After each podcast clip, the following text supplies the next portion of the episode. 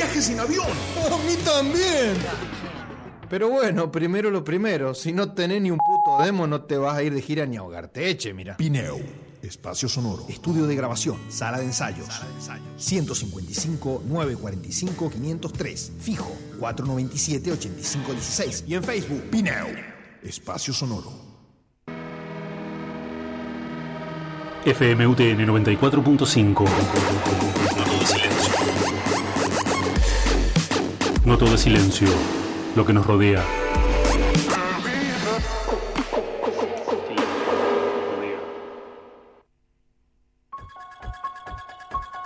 Hola, bienvenidos al programa Misterios Paranormales. Pueden llamarme Mike. Y hoy día veremos de dónde vienen realmente los gatos.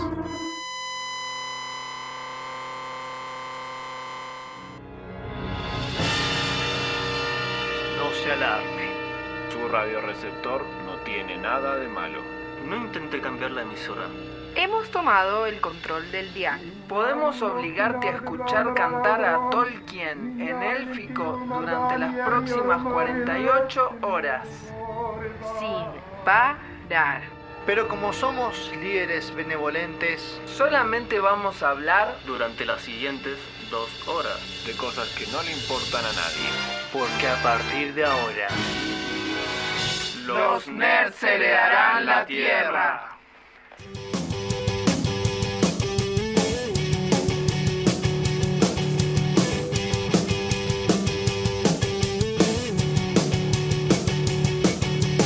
Después del tercer impacto, cuando no quede nada en pie, seremos el mismo ser, eso lo acabo de entender. La ciencia será ficción y la ficción será la ciencia. Las leyes de la robótica gobernarán tu existencia. Inadaptados del mundo entero cantan su himno por primera vez. Verás ejércitos de inhaladores agitándose al amanecer.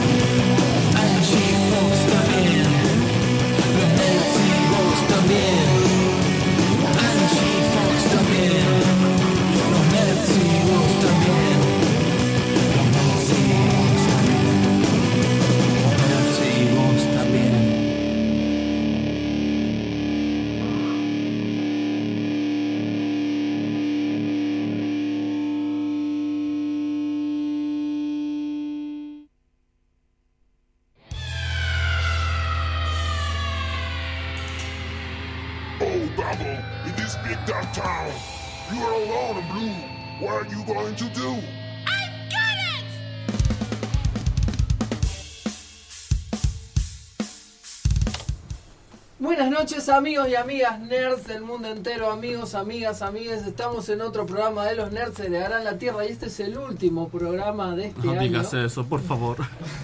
El No me último quiero ir. de esta temporada de los nerds de Harán la Tierra, de nuestra tercera temporada. Y posiblemente hay alguna cuarta si es que... No, sí, sí, obvio. O sea, el público lo pide desesperadamente. Por favor, pídelo. madres y algunas novias de tres. La Sí. gente, la gente lo No, Novias, la no- gente- novias, parejas. La, que- la que- gente lo pide desesperada. O sea, en este preciso momento, de hecho, hay un, una turba eh, de- en el piso de abajo. Porque no estamos saben dónde está la nosotros, radio, por suerte. Gritando desesperada. Ah, qué porque... loco, yo pensé que era porque alguien se recibía. No, no, no, estaban gritando desesperadamente porque se enteraron de que estábamos considerando no volver el año que viene. Sí, sí. Terrible, terrible. Eh, Yo pude ver esa turba enfurecida y bueno, tuvimos que esquivarla como los Beatles en Hell para llegar acá. Mensaje para los haters. No. Sí, vamos a volver. Vamos. Totalmente, Por totalmente. supuesto, no se preocupen, va a haber otro programa, pero este programa eh, va a ser un programa muy especial porque es nuestro programa de cierre del año. Pero ya escucharon varias voces aparte de la mía. ¿Por qué? Porque no estoy solo. Porque quien les habla es su viajero del tiempo favorito, Manuel Pupi Catania, como todos los años, todos los días, todos los lunes. Siempre acá haciéndoles la mejor para que pasen cosas. Pero bueno, las despedidas y los finales de temporada no me gustan excepto cuando... Líneas temporales de Sí. interrumpir. No, hay buenos buenos finales de temporada y malos finales de temporada. Eso es Y esperemos que sea uno da bueno. totalmente lo para votan. un tema. Ah, Sí, ¿no? que vamos, eso está bueno, da para un tema de un próximo programa. Porque tuvimos un programa sobre finales, pero era más sobre Pero finales, finales ¿no? de Fin- temporada. A ver, chicos, por favor, pero si alguien va a entrar acá con un bat, quiero que me avisen ya. Y el que les habla es... Y el que les habla es Mariano Rosales, arroba Chagneruda. Un gusto estar de este lado de la- del micrófono, queridos nerds, y un gusto estar de nuevo con ustedes. Pero tampoco estoy solo, porque también está... Eh, bueno. Él ya se presentó. Es que se, pre- es que se presentó. Este, bien. Eh, no, ¿cómo se llama? Les está hablando Juan el Hate, Juan Lorca para todos ustedes, que estoy de visita como cada tanto en el programa. Como y cada dos programas. Y que es una pena, digo, que no esté Luna hoy, lástima, le mandamos un Un saludo. saludo gigante. Está ahí batallando.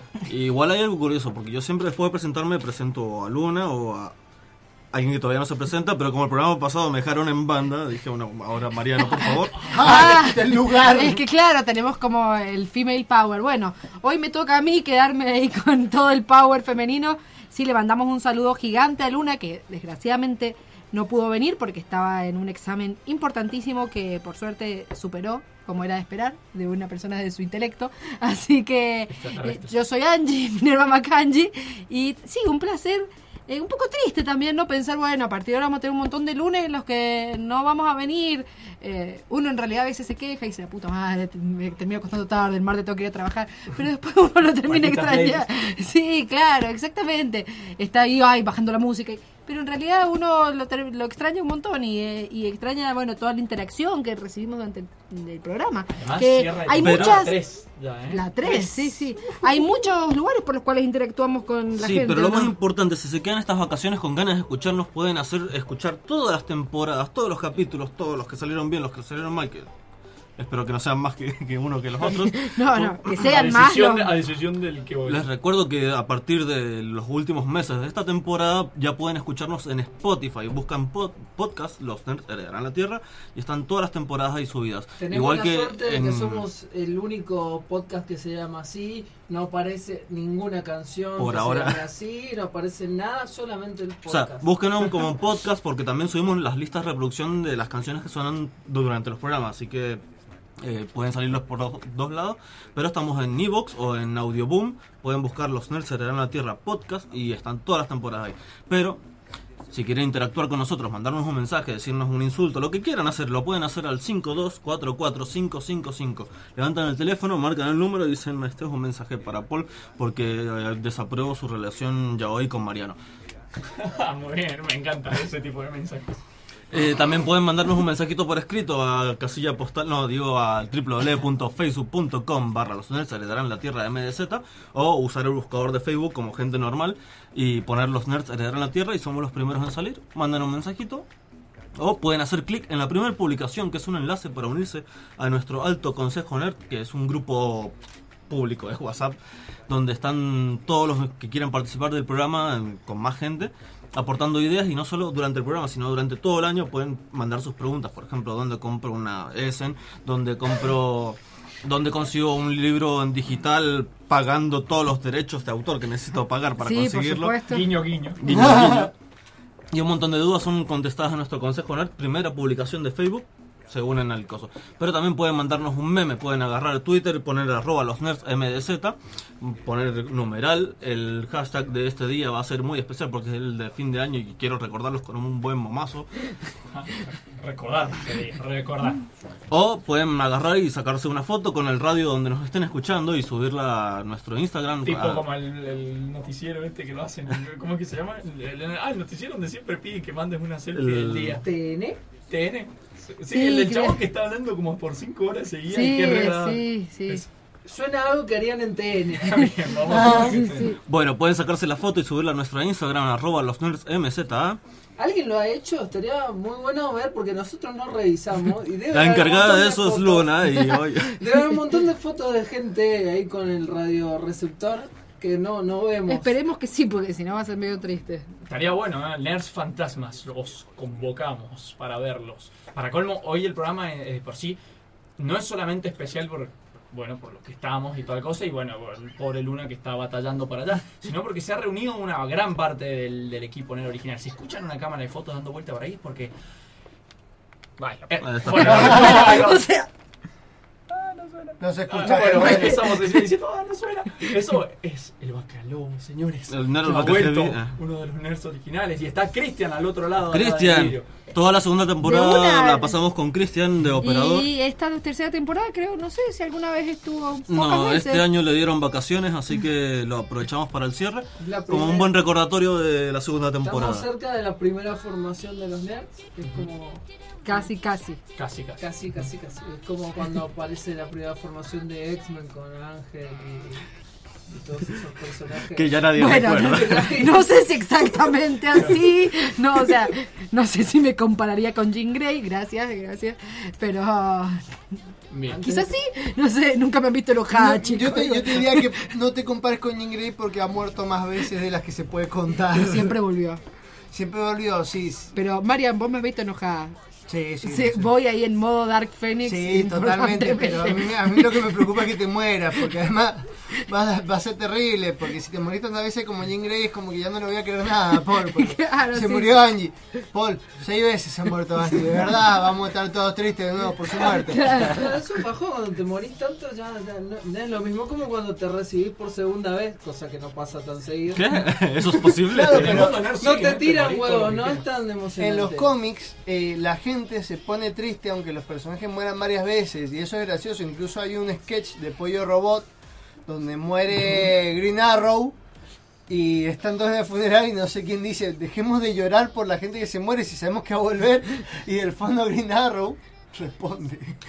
Ojo, ojo, quiero hacer una advertencia porque puede que este programa sea un máximo spoil- spoiler por muchas cosas, así que A ver, vamos Como a todo- hablando- hablado de qué va a ir este programa. Vamos a decir esto, vamos a hablar, a hacer un, un repaso de todo lo bueno, todo lo malo, todo lo bizarro que ocurrió durante el año 2018. Y eso eventualmente nos va a llevar a ciertos spoilers. A ver, si hablamos del final de Infinity War, muchachos, han pasado nueve meses. Es que eso no es un spoiler. no, eso no, es spoiler. Hay gente que se embarazó después de ver la película y ha tenido su hijo. Así que ya está. es- Eso no es spoiler, es como no saber eh, qué es lo que está pasando en, en el panorama internacional. O sea, Claro, entonces, es hagamos la alarma. A la cuenta de tres decimos atención spoilers de acá en adelante. Atención Y es spoiler, responsabilidad ¿qué te pasa? Y nos giramos y miramos a los chicos de atrás de la banda. Y todo no, bien, ¿no? era un secreto.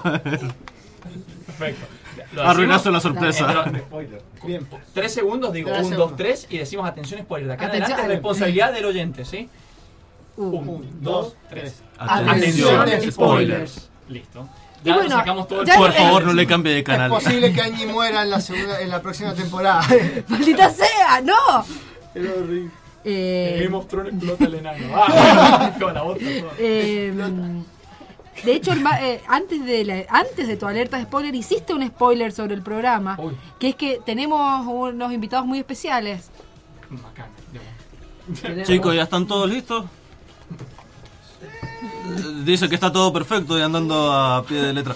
Pero antes vamos a presentar a los chicos si quieren hacer un paso hacia este lado y hacemos un intercambio de lugares ah, Bueno, para a ver, traer a los ¿qué- chicos. ¿Qué es lo que tenemos acá en el estudio? Cuando empezamos los Nerds se en la Tierra, siempre habíamos planteado que iba a ser un programa nerd. eh, y, digamos, la radio tiene muchos programas de música y muy buenos y de muy buena calidad que nosotros jamás seríamos capaces de superar. Entonces dijimos, este programa no va a hablar de música, no vamos a tener músicos en vivo, excepto que existe una banda nerd. Y cuando nosotros iniciamos este programa no habían bandas nerd, no existían, por lo menos en Mendoza. O existían y no las conocía. Eh, yo, yo creo que no existían. Acordate que Pole es Sí, Pole es un omnipresente. erudito del así tema, que sí. es, er, como si Pole es omnipresente te puede decir, porque están todos los toques al mismo tiempo, siempre. A lo sumo, una banda con un temita nerd, un par de temas, pero una banda definida exclusivamente como nerd no existía. Y pasaron tres temporadas y ahora tenemos el placer de anunciar que esta noche con nosotros está Bucarú Banzai, una banda nerd mendocina de la hostia. Así que chicos, eh, Preséntense. preséntense. Si es que esos micrófonos tienen Ahora aire o cuando hablan, para acá. cuando se acercan, Nos- nos acérquense. Este, estamos Pásate. complicados, pero ahí vamos. Es chiquito el estudio, pero es lo que tenemos y es muy bonito. El corazón es grande. Exactamente. Bueno, Coco, por favor. Bueno, eh, yo soy Carlos Coco Best, la gente me conoce más como Coco. Soy el bajista de Bucarú Banzai. Eh, ¿Qué les podemos contar? No Con- sé. contate algo nerd de tu vida. Algo nerd de mi vida. ¿Qué es lo más Eh, nerd que has hecho como ¿qué es lo premisa de más nuestro nerd que- concurso? que he hecho? He tenido una empresa de electrónica en la que hago eh, pedales de guitarra, siendo licenciado en música y abogado. Oh, Se abogado, recibió sea, dos veces. eh, Abogado, también reparo calzado. Claro. Lionel Hutz. Lionel. Hutz. Eh, Y eso es lo que más nerd hago, o sea, soy electrónico sin ser electrónico. Igual en realidad lo más nerd que es. Coco, es que digan el nombre de los pedales. ¿Cómo se llaman tus pedales? ¿Cómo se llama el.? La marca. No sé, la no. No, Los modelos, los modelos, es los modelos. Ah, no, modelos sí, y de mis modelos son Spock, McFly. este, Muy bien. Ah, aplausos, Sí, señores. sí, sí, obviamente. Ese ese. Se, se ha recibido el consejo nerd a prueba, es lo suficientemente nerd. Yes, sir. Has pasado, tenemos el medidor, viste los lentes tipo Claro. de ETA, del nivel de nervitud, está bien. Tu nivel de nerd está sobre los 900, así que estás aprobado. Genial. Muchachos. Esa, esa risa es nerd. Esa, ri- sí, sí, Esa yo risa es nerd. Tengo una, una símil risa a Bob Esponja que por momentos Sí. es rara. También. También te lo hemos dicho con, con Mozart, con Sí, Amadeus. Eh, voy a intentar moderarme. es más, yo, yo sé cuál es tu cosa nerd. ¿Cuál de todas? Yo sé una A ver. que la acabo de descubrir. Sos el profesor de informática de uno de los, de los chicos de la mesa. Sí, sí, eso- si eso no es nerd, va. O sea, Sos el profesor de informática de uno de los nerds del grupo y casualmente que trabaja en un laboratorio, así que bien. Muy bien, muy Claro. bien. Ya Bueno, algo listo, bastante ya está, bien. poco para, para agregar. Bueno, ¿y cómo, es tu nombre? Mi nombre es Sebastián Cardelo, egresado de la UTN, ingeniero en sistemas. eh, y bueno, cosas nerd que he hecho en el año, he hecho un montón de cosas nerd. Principalmente conocerlos estos dos, que son dos Sí. máquinas, dos máquinas de nerd terrible. Y bueno, qué sé yo, a- actualmente trabajo para Mercado Libre, manejo APIs de pago y cosas bastante ñoñas, muy altas ñoñas. Y hasta hacía tiempo atrás estaba encargado del motor de liquidaciones de sueldos de la provincia, que también es bastante ñoño. Eh, como, y además toco la batería, digamos. Sí, es, un, es un Eh, instrumento ñoño. No, no, Oye, oye. Y no, y no, no, no hago cosas. Está el teclado y después está la batería. Y el oboe. No, no, no, no. Está la batería y después el teclado. Así Mirá que somos dos Pero- bateros. Pero es que él toca, el- él toca la batería con teclados. Ah, Claro, hago finger drumming, además de la batería normal. Ahí le agregó un par de puntos nerd. De todas Claro. maneras, en el momento en que dijiste que te habías recibido, ya estaba. Sí. el, En tu cara, Mike el, Porno. el baterista es como el que menos se supone que, que Oye, le oye, va oye. bien dentro de las bandas. No, el Como- bajista. Ese es el Ah, bajista. el bajista también. Aparición. No, pero yo creo que hay como todo un mito el baterista. Hay una canción de Cuarteto de Nos que se llama Alvin el batero y habla de lo triste que es ser un batero. Y en realidad viene por todo el tema de Ringo. En realidad toda esa concepción Ah. empieza por Ringo Starr, porque era de los Beatles el menos preciado por la vida, por El menos así. agraciado. El menos agraciado y sin embargo está vivo y tiene un Es el único que va a quedar vivo. Sí, probablemente el único a este ritmo. Ya tengo un tema para tratar con mi psicólogo. Qué interesante. Gracias. Sí, yo iba a decir otra cosa, pero no importa. Yo soy batero y soy feliz. Nos queda un muchacho. Dale. Laureano.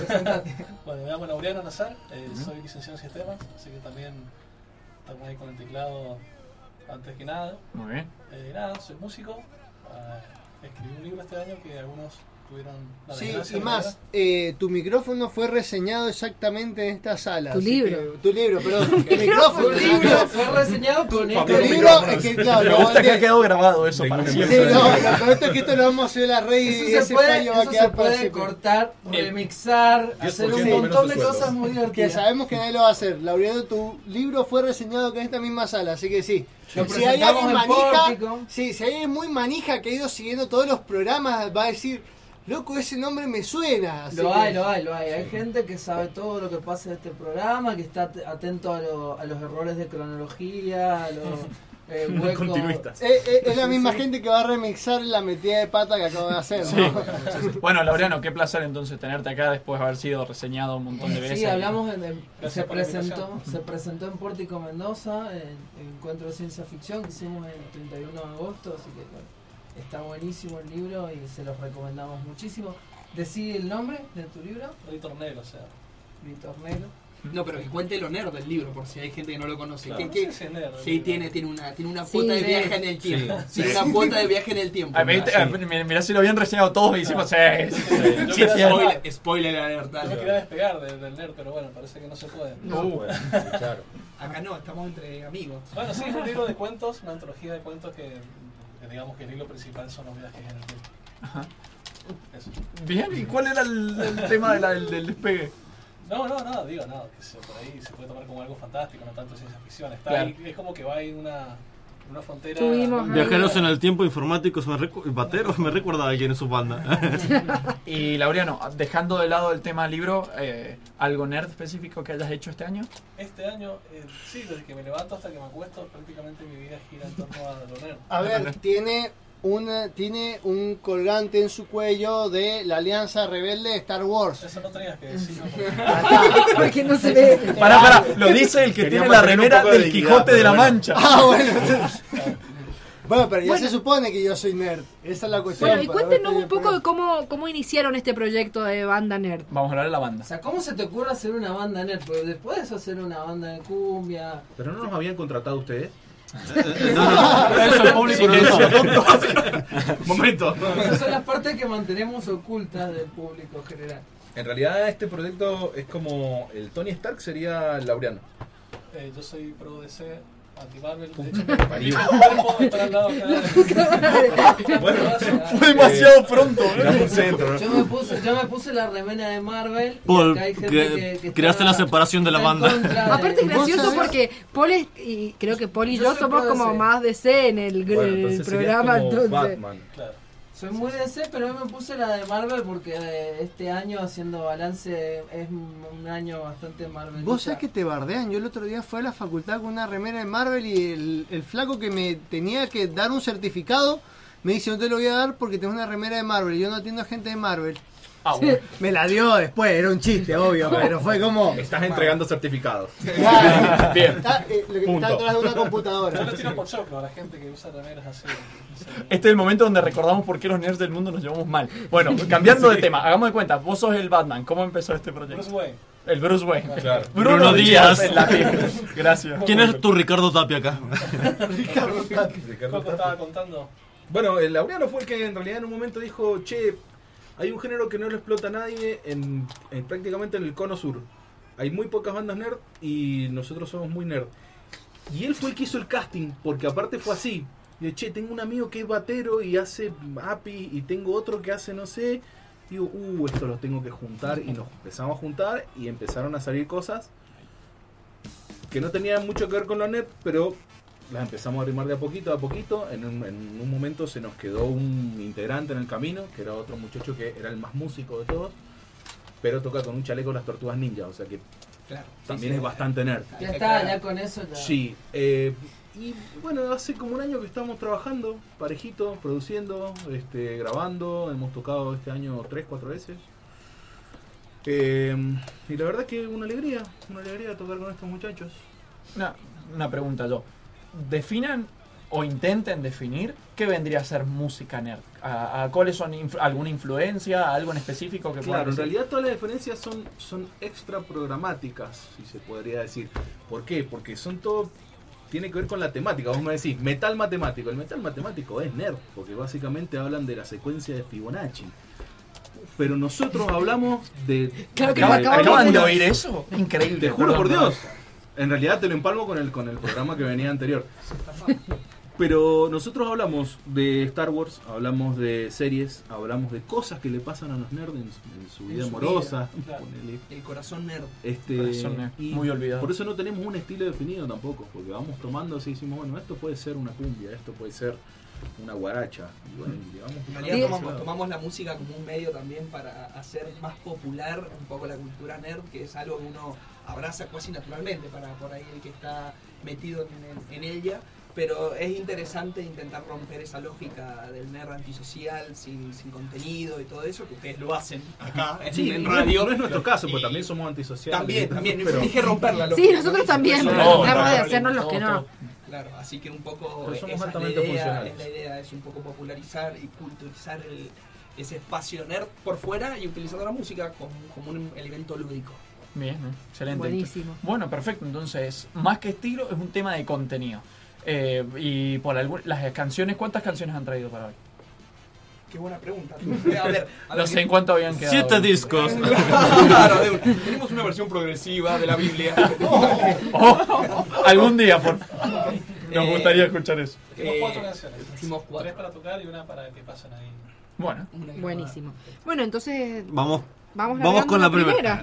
Eh, hay problema técnico. Claro. Todavía no hemos terminado de probar, o sea, si en algún momento eh, hay un Vamos Bueno, la- pasar la vamos que está... a- Pasemos la que está grabada entonces. Vamos. Pasemos la grabada mientras arreglamos el tema del Igual sonido. estamos exactamente. como sobre la tanda. Estamos sobrepasados, pero siempre nos comemos Eso la tanda, el himno. eh, Sí, es un eh, clásico. así que- Bien. Bueno, Vamos con eso entonces. Eh. Cristian, ¿tenés la canción o ¿Tenés la canción? ¿La presentamos? Te la tengo que pasar? presentándola. La pasamos. Bueno, esta canción es una El canción... origen, el origen de la Es canción. una canción que es polémica porque, ya que lo dijimos antes, eh, hay un spoiler alert importante. Mm. Esta es una canción que trata de un muchacho. Nosotros nos planteamos, ¿qué hubiera pasado si Jon Snow hubiera nacido en una villa? Perfecto. Y dijimos, bueno, arranquemos por este lado. Entonces, ahí el... Ahí están haciendo, me están haciendo señas de atrás del vidrio. No, no, no, no, Me no, no es para ti. concentro, me pongo mal. Dejate la ropa, Coco, dejate la ropa. Bien, no, no, sí, sí, sí, tranquilo. Bueno, y nada, resulta que, que- ¿qué pasa en una villa normal? Hay tiros, hay traiciones. Básicamente copiamos el marginal y le pusimos Game of Thrones. B- Básicamente, o sea, Así, fue una, una versión, una yo versión. no quiero decir nada, pero bueno. no Tengo, yo. tengo que preguntar, eh, ahí, antes de que arranquemos. Eh, proceso creativo, esto suena, suena buenísimo, esto, pero proceso creativo, ¿cómo es de, re- de, re- de decir tema que esté ahora vigente o decir estuve de- viendo esta serie o algo y lo meto? Bueno, o ¿Cómo es la eso- historia? Eso es buena. Nosotros hacemos laboratorios. Nos juntamos solamente a componer y a hablar. Alguien trae una idea y decimos, bueno, a partir de esto, ¿qué es lo que podés sumarle vos? ¿Qué es lo que podés traer? Yo por ahí soy más, mucho más músico. Este, pero los chicos se manejan mucho más con las letras, entonces empezamos a tirar ideas y vamos viendo para dónde va saliendo. Bien. Entonces, Definitivamente, de hecho, creo que por ahí la lógica es, no hay algo que vos digas, che, tenemos, estamos con la agenda Nerd 2018. Casualmente este tema lo hicimos en el año que no está Claro. Game digamos que tenemos que esperar al 2019 para, que, Para terminar todo, para sí. que cierre la saga y fue, fue una idea netamente comercial porque esperamos en el 2019. Es más, estamos estrenando la canción en radio. Es Ah, verdad muy bien. Eh, muy bien. íbamos a esperar hasta el 2019, pero bueno, claramente después de la oferta Voy a robarle una frase a Xbox que dice World Premiere. eh, World Premiere. Por Estamos- problemas técnicos, vamos a primero ir a la tanda Listo. y después de la tanda arrancamos con el tema. Bien, encantó. ¿cómo se llama el tema? El tema se llama Pobre Juan. Vamos a la tanda. Excelente. Favorita. Así será.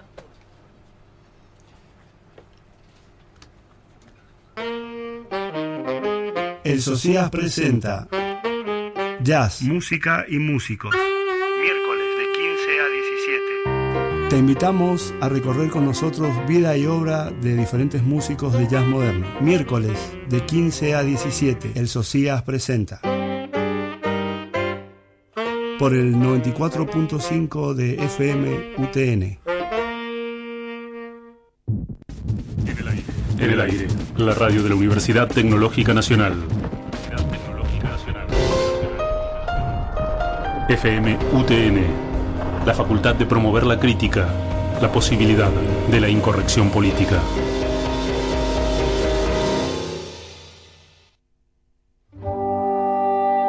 ¿Te imaginas un mundo donde pasen música nerd en los boliches? ¿Venís seguido por acá? Sí, vengo seguido. Soy amiga del Stormtrooper de la puerta. Esta canción es mi favorita. Así será porque los nerds heredarán la tierra.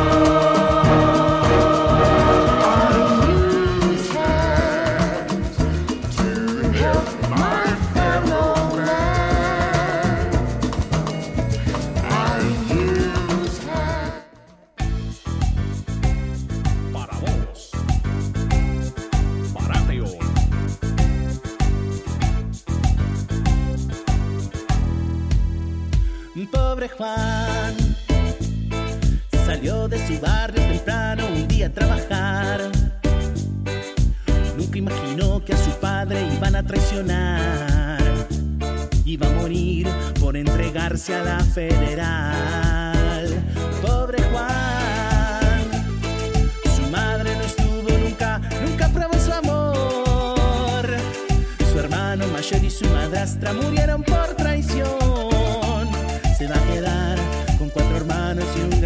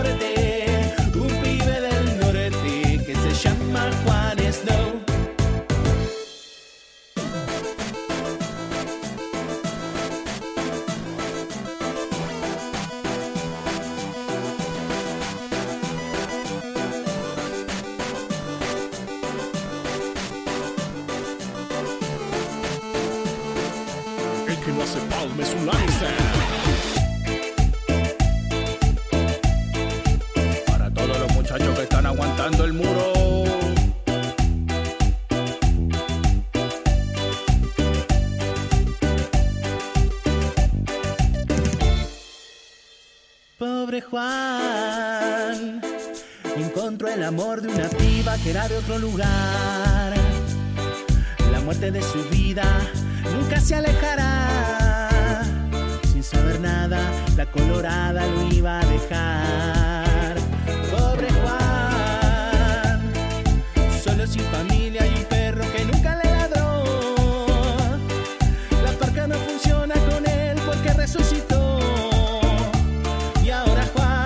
El capanga del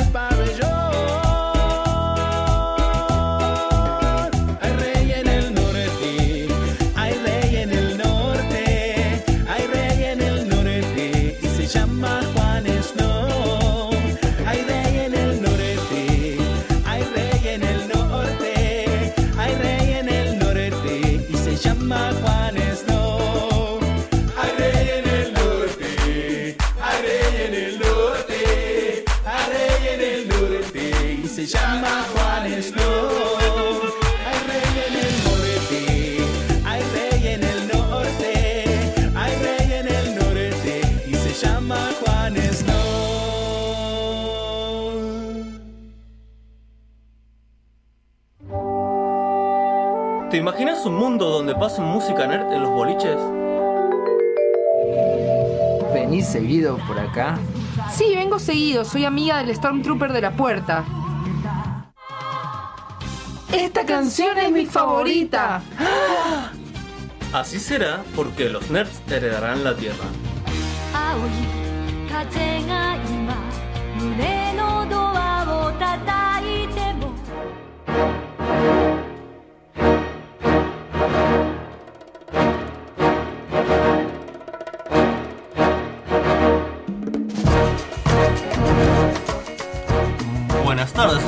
Vuelta acá en otro bloque porque nuestro conductor se quedó perdido y por suerte soy su co-conductor.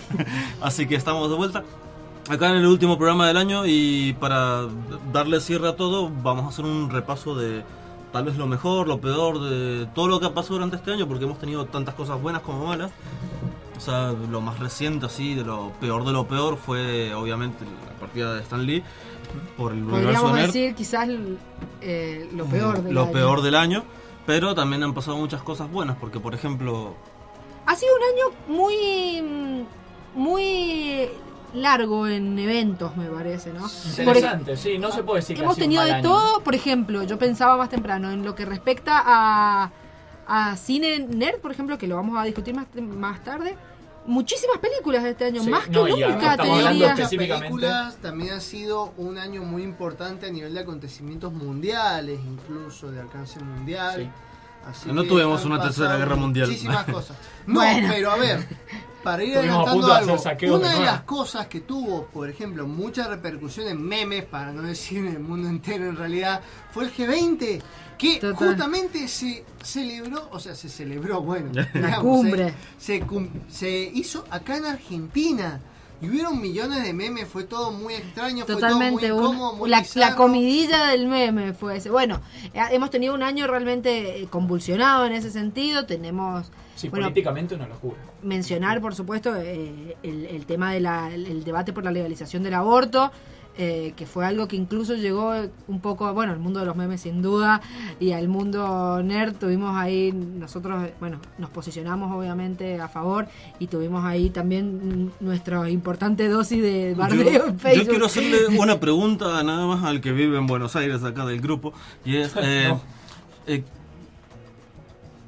¿apostaste con algún amigo así si ganaba Boca la Libertadores y van a romper el McDonald's ahí del obelisco? ¿Cómo sí? Por supuesto, es más, les, les comento algo interesante de lo de la Libertadores. Vos sabés que unos días antes del partido en el que iba a terminar todo mal con el el micro, McDonald's. me fui para el obelisco y me empecé a reír. Debería sentirme mal porque es terrible, pero me reí porque llegué, pasé por ahí y vi que estaban todos los edificios comunes y corrientes, todo bien, pero el McDonald's del obelisco tenía puesto una pared de hierro de bloqueo de las que se usan en manifestaciones alrededor. Y a fin de cuentas, salieron ilesos. Después de todo lo Bueno, que pasó. los memes con respecto a los Los simuladores simuladores, sí, por favor. sí. no han, eh, no han faltado. Tremendo, tremendo. Sí, eh, eh, tuvimos bueno un acontecimiento fundamental que no podemos dejar de mencionar acá en Mendoza, la primera edición de Pórtico Mendoza, el primer encuentro de ciencia ficción de la Por Dios, provincia. ¿para qué perdimos tiempo hablando del G20 si se hizo Pórtico Mendoza? O sea, pasemos a lo importante. Para el que no recuerda, recordemos que es Pórtico.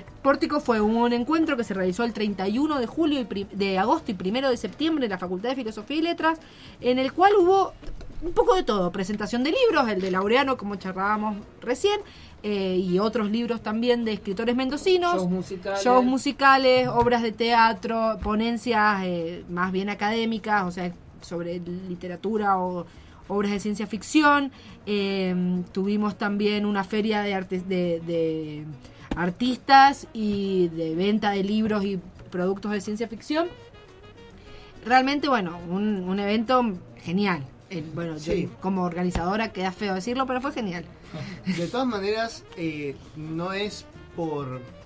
no, no tiene que ver tanto con que lo hayamos organizado nosotros, pero para que se den una idea Lo de que significa. lo que significa el primer encuentro de ciencia ficción en Mendoza. Primer encuentro. Si hay algún otro querido nerd, nosotros no nos enteramos y nos lo puedes mandar a las redes sociales y avisarnos y decirnos, hubo otro encuentro en la Facultad de Filosofía y Letra en el año 82 porque dentro desde hace poco sabemos, estamos seguros que no hubo. Así que es algo muy importante, muy interesante a nivel eh, provincia, también a nivel nerd, porque es como, bueno, la gente que escribe ciencia ficción. Tuvimos, por ejemplo, a Laura Ponce, que es escritora y editora de ciencia ficción. Eh, Martín Felipe, eh, Martín Felipe Castañet, el, eh, uno de los más importantes escritores actuales de ciencia ficción en Argentina Y todos y ellos- Latinoamérica, te diría. Claro, y todos ellos vinieron a Mendoza y conocieron Mendoza y estuvieron acá. eh, tuvieron que preguntar qué significaba choco, panito y donde topa. Manso. Así que manso. Así que para que se den una idea de lo Comieron que tortitas, todo bueno.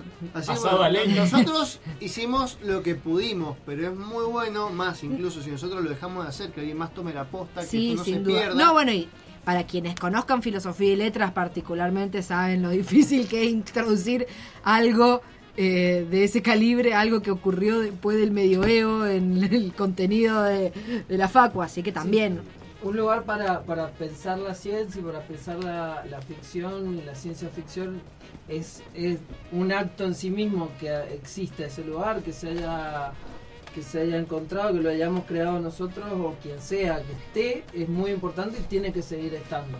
Bueno, un tema importante también a nivel internacional es el tremendo, digamos, escándalo que fue eh, el, descubrimiento de, de- de situaciones de acoso y dentro de eh, la academia que otorga el premio Nobel, lo cual terminó en la decisión de no entregar el premio Nobel este año y la posterior eh, también decisión de crear un Nobel alternativo, donde la idea fue crear una lista de personas que pudiesen ganar el premio Nobel de literatura, eh, pero que no mm, que, que no, o sea, que estuvieran dentro- fuera de los cánones tradicionales del, del Una sí, del sí, una contracultura. Claro, digamos. Entonces se estuvieron candidateadas eh, personajes de la talla de, no sé, Margaret Atwood, eh, J.K. Rowling, Neil Gaiman, autores que jamás en la vida llegarían a eso de otra manera.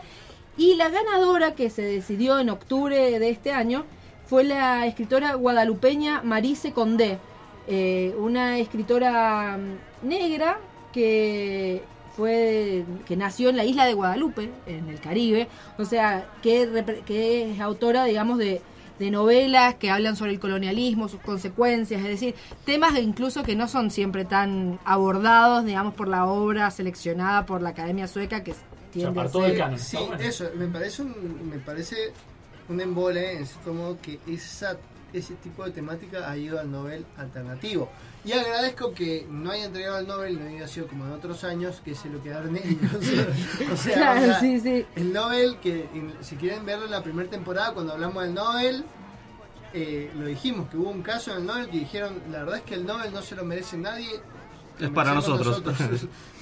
El, también curioso en los premios este año hemos tenido que el Martín Fierro de Oro lo ganó un bebé y si un bebé lo pudo ganar yo también. Ah, pero me olvidé de mencionar lo más importante del Nobel de Literatura. No lo ganó Murakami, fundamental. O sea, aunque fuera alternativo. Sí, sí, sí. Ni el alternativo. ¿verdad? alternativa estaba por decir, adivinen qué Nobel alternativo tampoco ganó. Bueno, pobre, bueno. Pobre, este, sí. bueno, el tema del, del Martín Fierro de Oro Es a el Martín- Mirko a Marley, no sé, Marley expliquémoslo. El hijo de Marley. Sí. Marley es el apellido, sea, ¿cuál es? Es el Martín Fierro de las ¿En redes serio? sociales. Sí. Bueno, tiene que tener más de 18 años para crearse una cuenta en Instagram, en Facebook o en Ah, cualquier no otra es el red Martín social. Fierro que estamos acostumbrados, sino que es el de las redes. Está premia el, eh, Sí. todo lo relacionado con el mundo digital y el ganador del Martín Fierro de Oro fue el hijo de Marley porque tiene una cantidad apabullante de seguidores en Instagram. Es como, no sé, toneladas de seguidores que tiene y por eso le dieron el premio al bebé. Cu- Cuando en realidad el que administra ese, ese Instagram no es el bebé. Claramente, bueno. Queremos No. creer, si no, él es el ante nerd. el próximo Imagínense la película Ghostwriter de Polanski, pero con el bebé. Épico.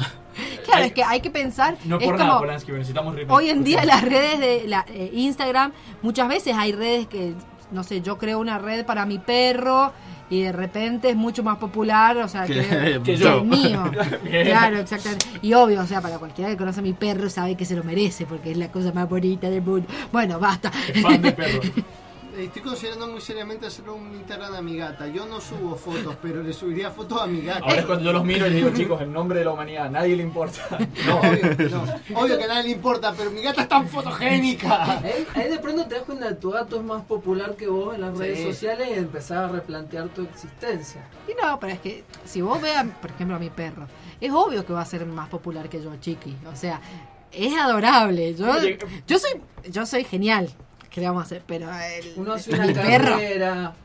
se hace Pero no lo necesitan, no lo el necesitan perro- porque son tiernos y esponjosos. Por Dios, es tierno, esponjoso y además hacen cosas graciosas. O ¿cómo sea, no? o sea, yo la razón por la que le creé un Facebook a mi perro fue porque en la época de los jueguitos tenía que mandarme cosas porque no me gustaba O sea, el molestar a la gente. o sea, el Pet Society. No hace falta justificar un, un Facebook de juego, digamos. No hace falta buscar una persona en tu familia, un perro que, que sea el, el que Eh, que Facebook. no voy a que- o sea- Podés crear cualquier cosa, podés crear el Facebook. Tenía no sé, dos Facebook, uno que se llama Tus Hermanas, con el que tenía una relación. y otro el Facebook del perro. Ok, Era bueno, el nivel de este- incorrección que necesitábamos. En realidad, no, no necesitábamos. Este es el momento de pasar. Acabamos de pasar una cumbia y acabas de hacer ese chiste. Ya nos está llegando el telegrama de despido en este momento. No hay cuarta temporada. Chicos, creo que, claro. ¿Recuerdan cuando querían hacer una cuarta temporada? Díganle adiós a ese sueño. Bueno, no, eh, antes de que nos pasemos otra vez, nos comamos la tanda, empecemos, tenemos un tema, ahora sí en vivo. ¿Está todo listo? Chicos, ¿cómo se, Chicos, ¿cómo ¿qué- se llama? ¿cómo vamos a escuchar? ¿Cómo? ¿Qué? Vamos a escuchar Chica Comedia Romántica. Chica comedia romántica. Chica comedia romántica para ustedes. Chica Comedia Romántica.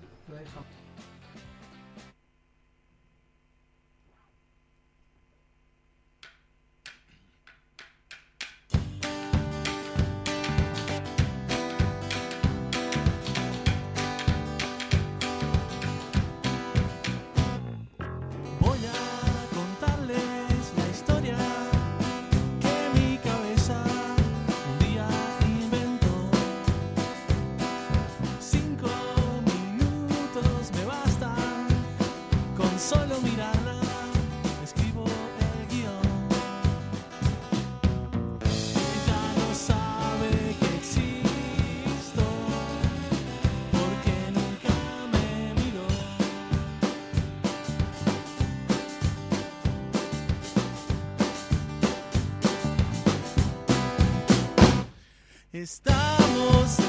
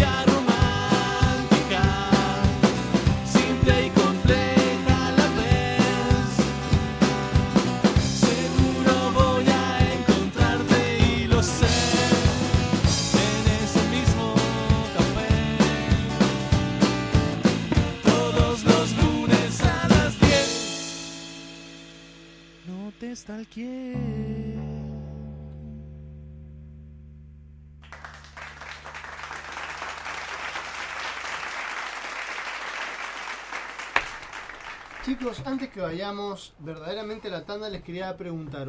Me habían comentado que tenían como una especie de introducción armada para cada uno de los temas y no les dimos tiempo para poderla hacer, así que. eh, Cuéntenos eh, cuál es la historia detrás de esta canción que acaban de hacer. Y esto es una autoducción, sería algo así. Como... Una outro. Claro. Eh, esta canción en realidad habla de un muchacho que es un nerd tímido, que le gusta, le gusta escribir y conoce una chica en un café y no se anima a hablarle. Y como buen nerd se hace una película dirigida por Ponansky, para hacer ahí, en la cabeza, que pasa solo en su cabeza. Igual a mí me gusta que más, más sea de Lynch porque hay enanos. Y, pero sí, es más polémico que Lynch. Bueno. Polanski sí es más polémico. A Lynch es bastante es, eso, querido. es la historia que se hace el nerd en la cabeza cuando ve a, a alguien que, que le gusta. Bien. Eso Buenísimo.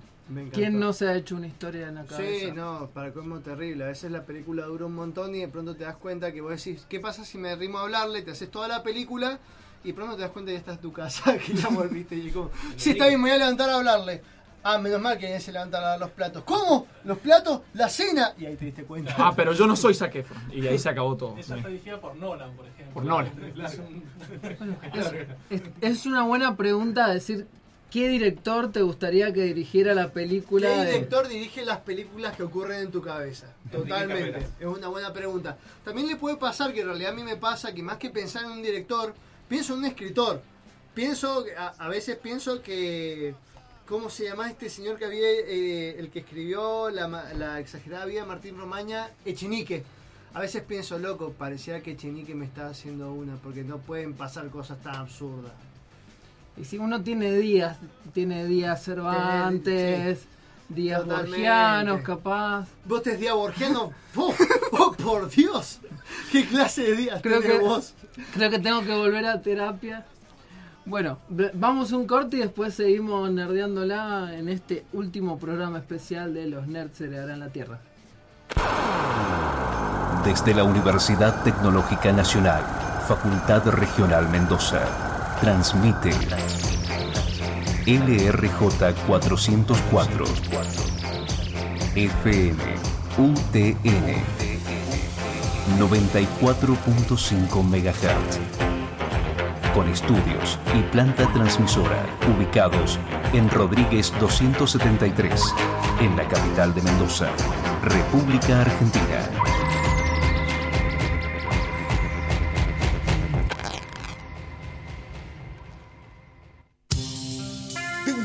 Grabar un disco con tu banda? Que tu música suene en el top 10 del ranking de todas las radios del país. Una gira con shows en las principales ciudades del mundo. Fama, dinero, fiestas de las buenas. Viajes en avión. A mí también. Pero bueno, primero lo primero. Si no tenés ni un puto demo, no te vas a ir de gira ni a ahogarte. Eche, mira. Pineo. Espacio sonoro. Estudio de grabación. Sala de ensayos. 155 945 503. Fijo. 497 8516. Y en Facebook. Pineo. Espacio sonoro. Centro de Capacitación Idiomas. Inglés en la UTN. Capacitación en aulas diseñadas para brindar la mejor educación a estudiantes, egresados y al público en general. Disponibilidad horaria a tu medida. Orientados a desarrollar en los alumnos habilidades de lectocomprensión, audiocomprensión, conversación y escritura. Inglés en la UTN. Las clases comienzan una vez lleno el cupo. Informate e inscribite al 524-4511 de lunes a viernes de 8.30 a 22.30 horas o acércate a Rodríguez 273 de Ciudad. Centro de Capacitación Idiomas. Calidad como siempre, comodidad como nunca.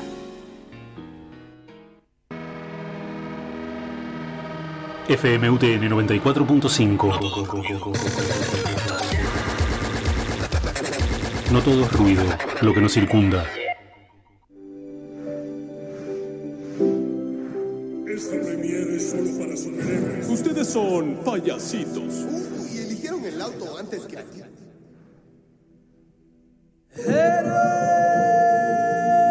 superhéroes. Vengan a ver. vengan Ya lo tienen que ver. Superhéroes de la creación. Agua, agua, vengan ya.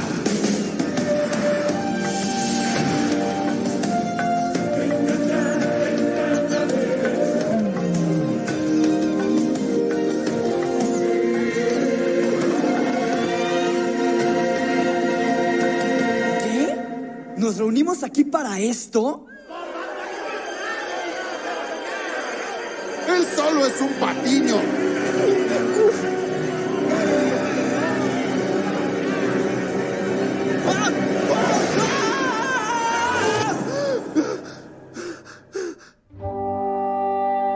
Imaginas un mundo donde los videojuegos son materias de la escuela? ¿Cómo puede ser que te saques un 8 en Minecraft? Pero tengo el mejor promedio en dinosaurio de Google Chrome. Y así será, porque los nerds heredarán la Tierra.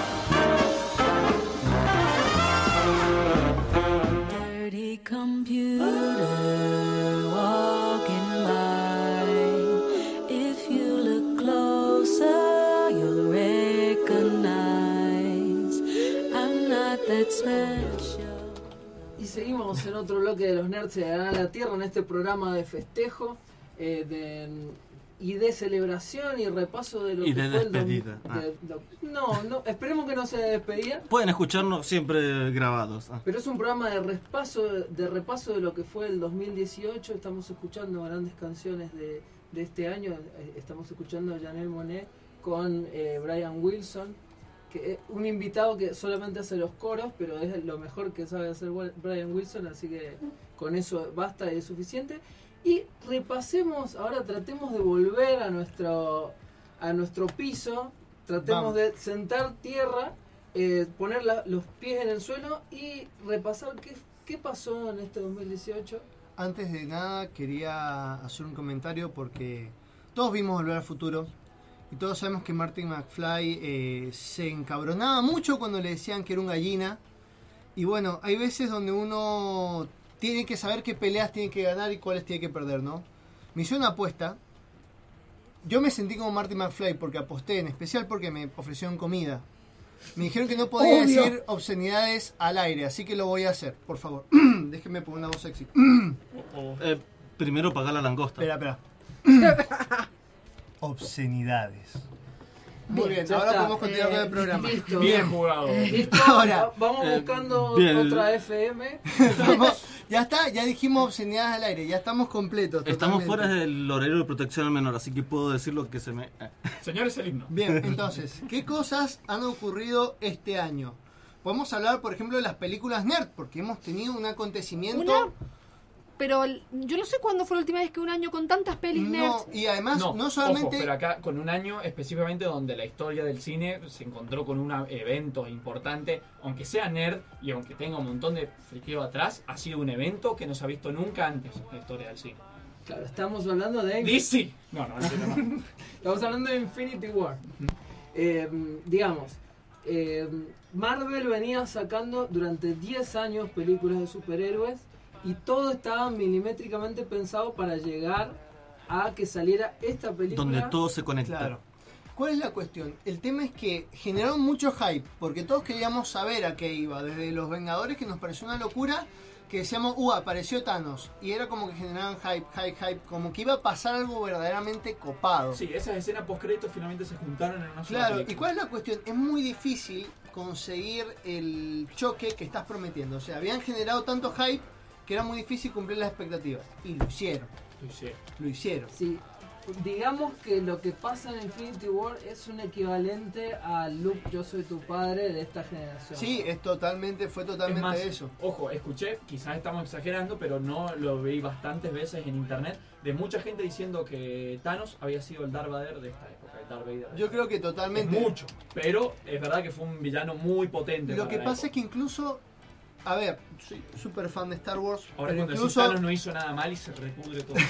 No, pero yo soy súper fan de Star Wars, pero creo que incluso Thanos... mm, No, la verdad que no sé si lo supera, pero No. lo que ¿Qué pasa es que es diferente porque son 10 años esperando la llegada de Thanos.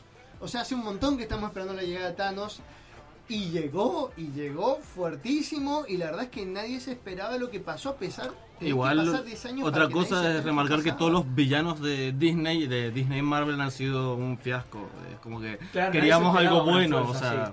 Es cierto. Para cómo Thanos es el verdadero protagonista de Infinity War, todo Sí. está visto desde el punto de vista de Thanos. Los villanos son los superhéroes. Y creo que es un gran villano porque tiene un buen motivo para ser un villano. Lo cual hace que la gente esté confusa sobre su Claro, el- el- los buenos villanos son los que te empiezan a... Te, te genera la impresión de que el tipo puede llegar a tener razón. El villano en realidad, eh, claro, es exactamente lo que dice Paul.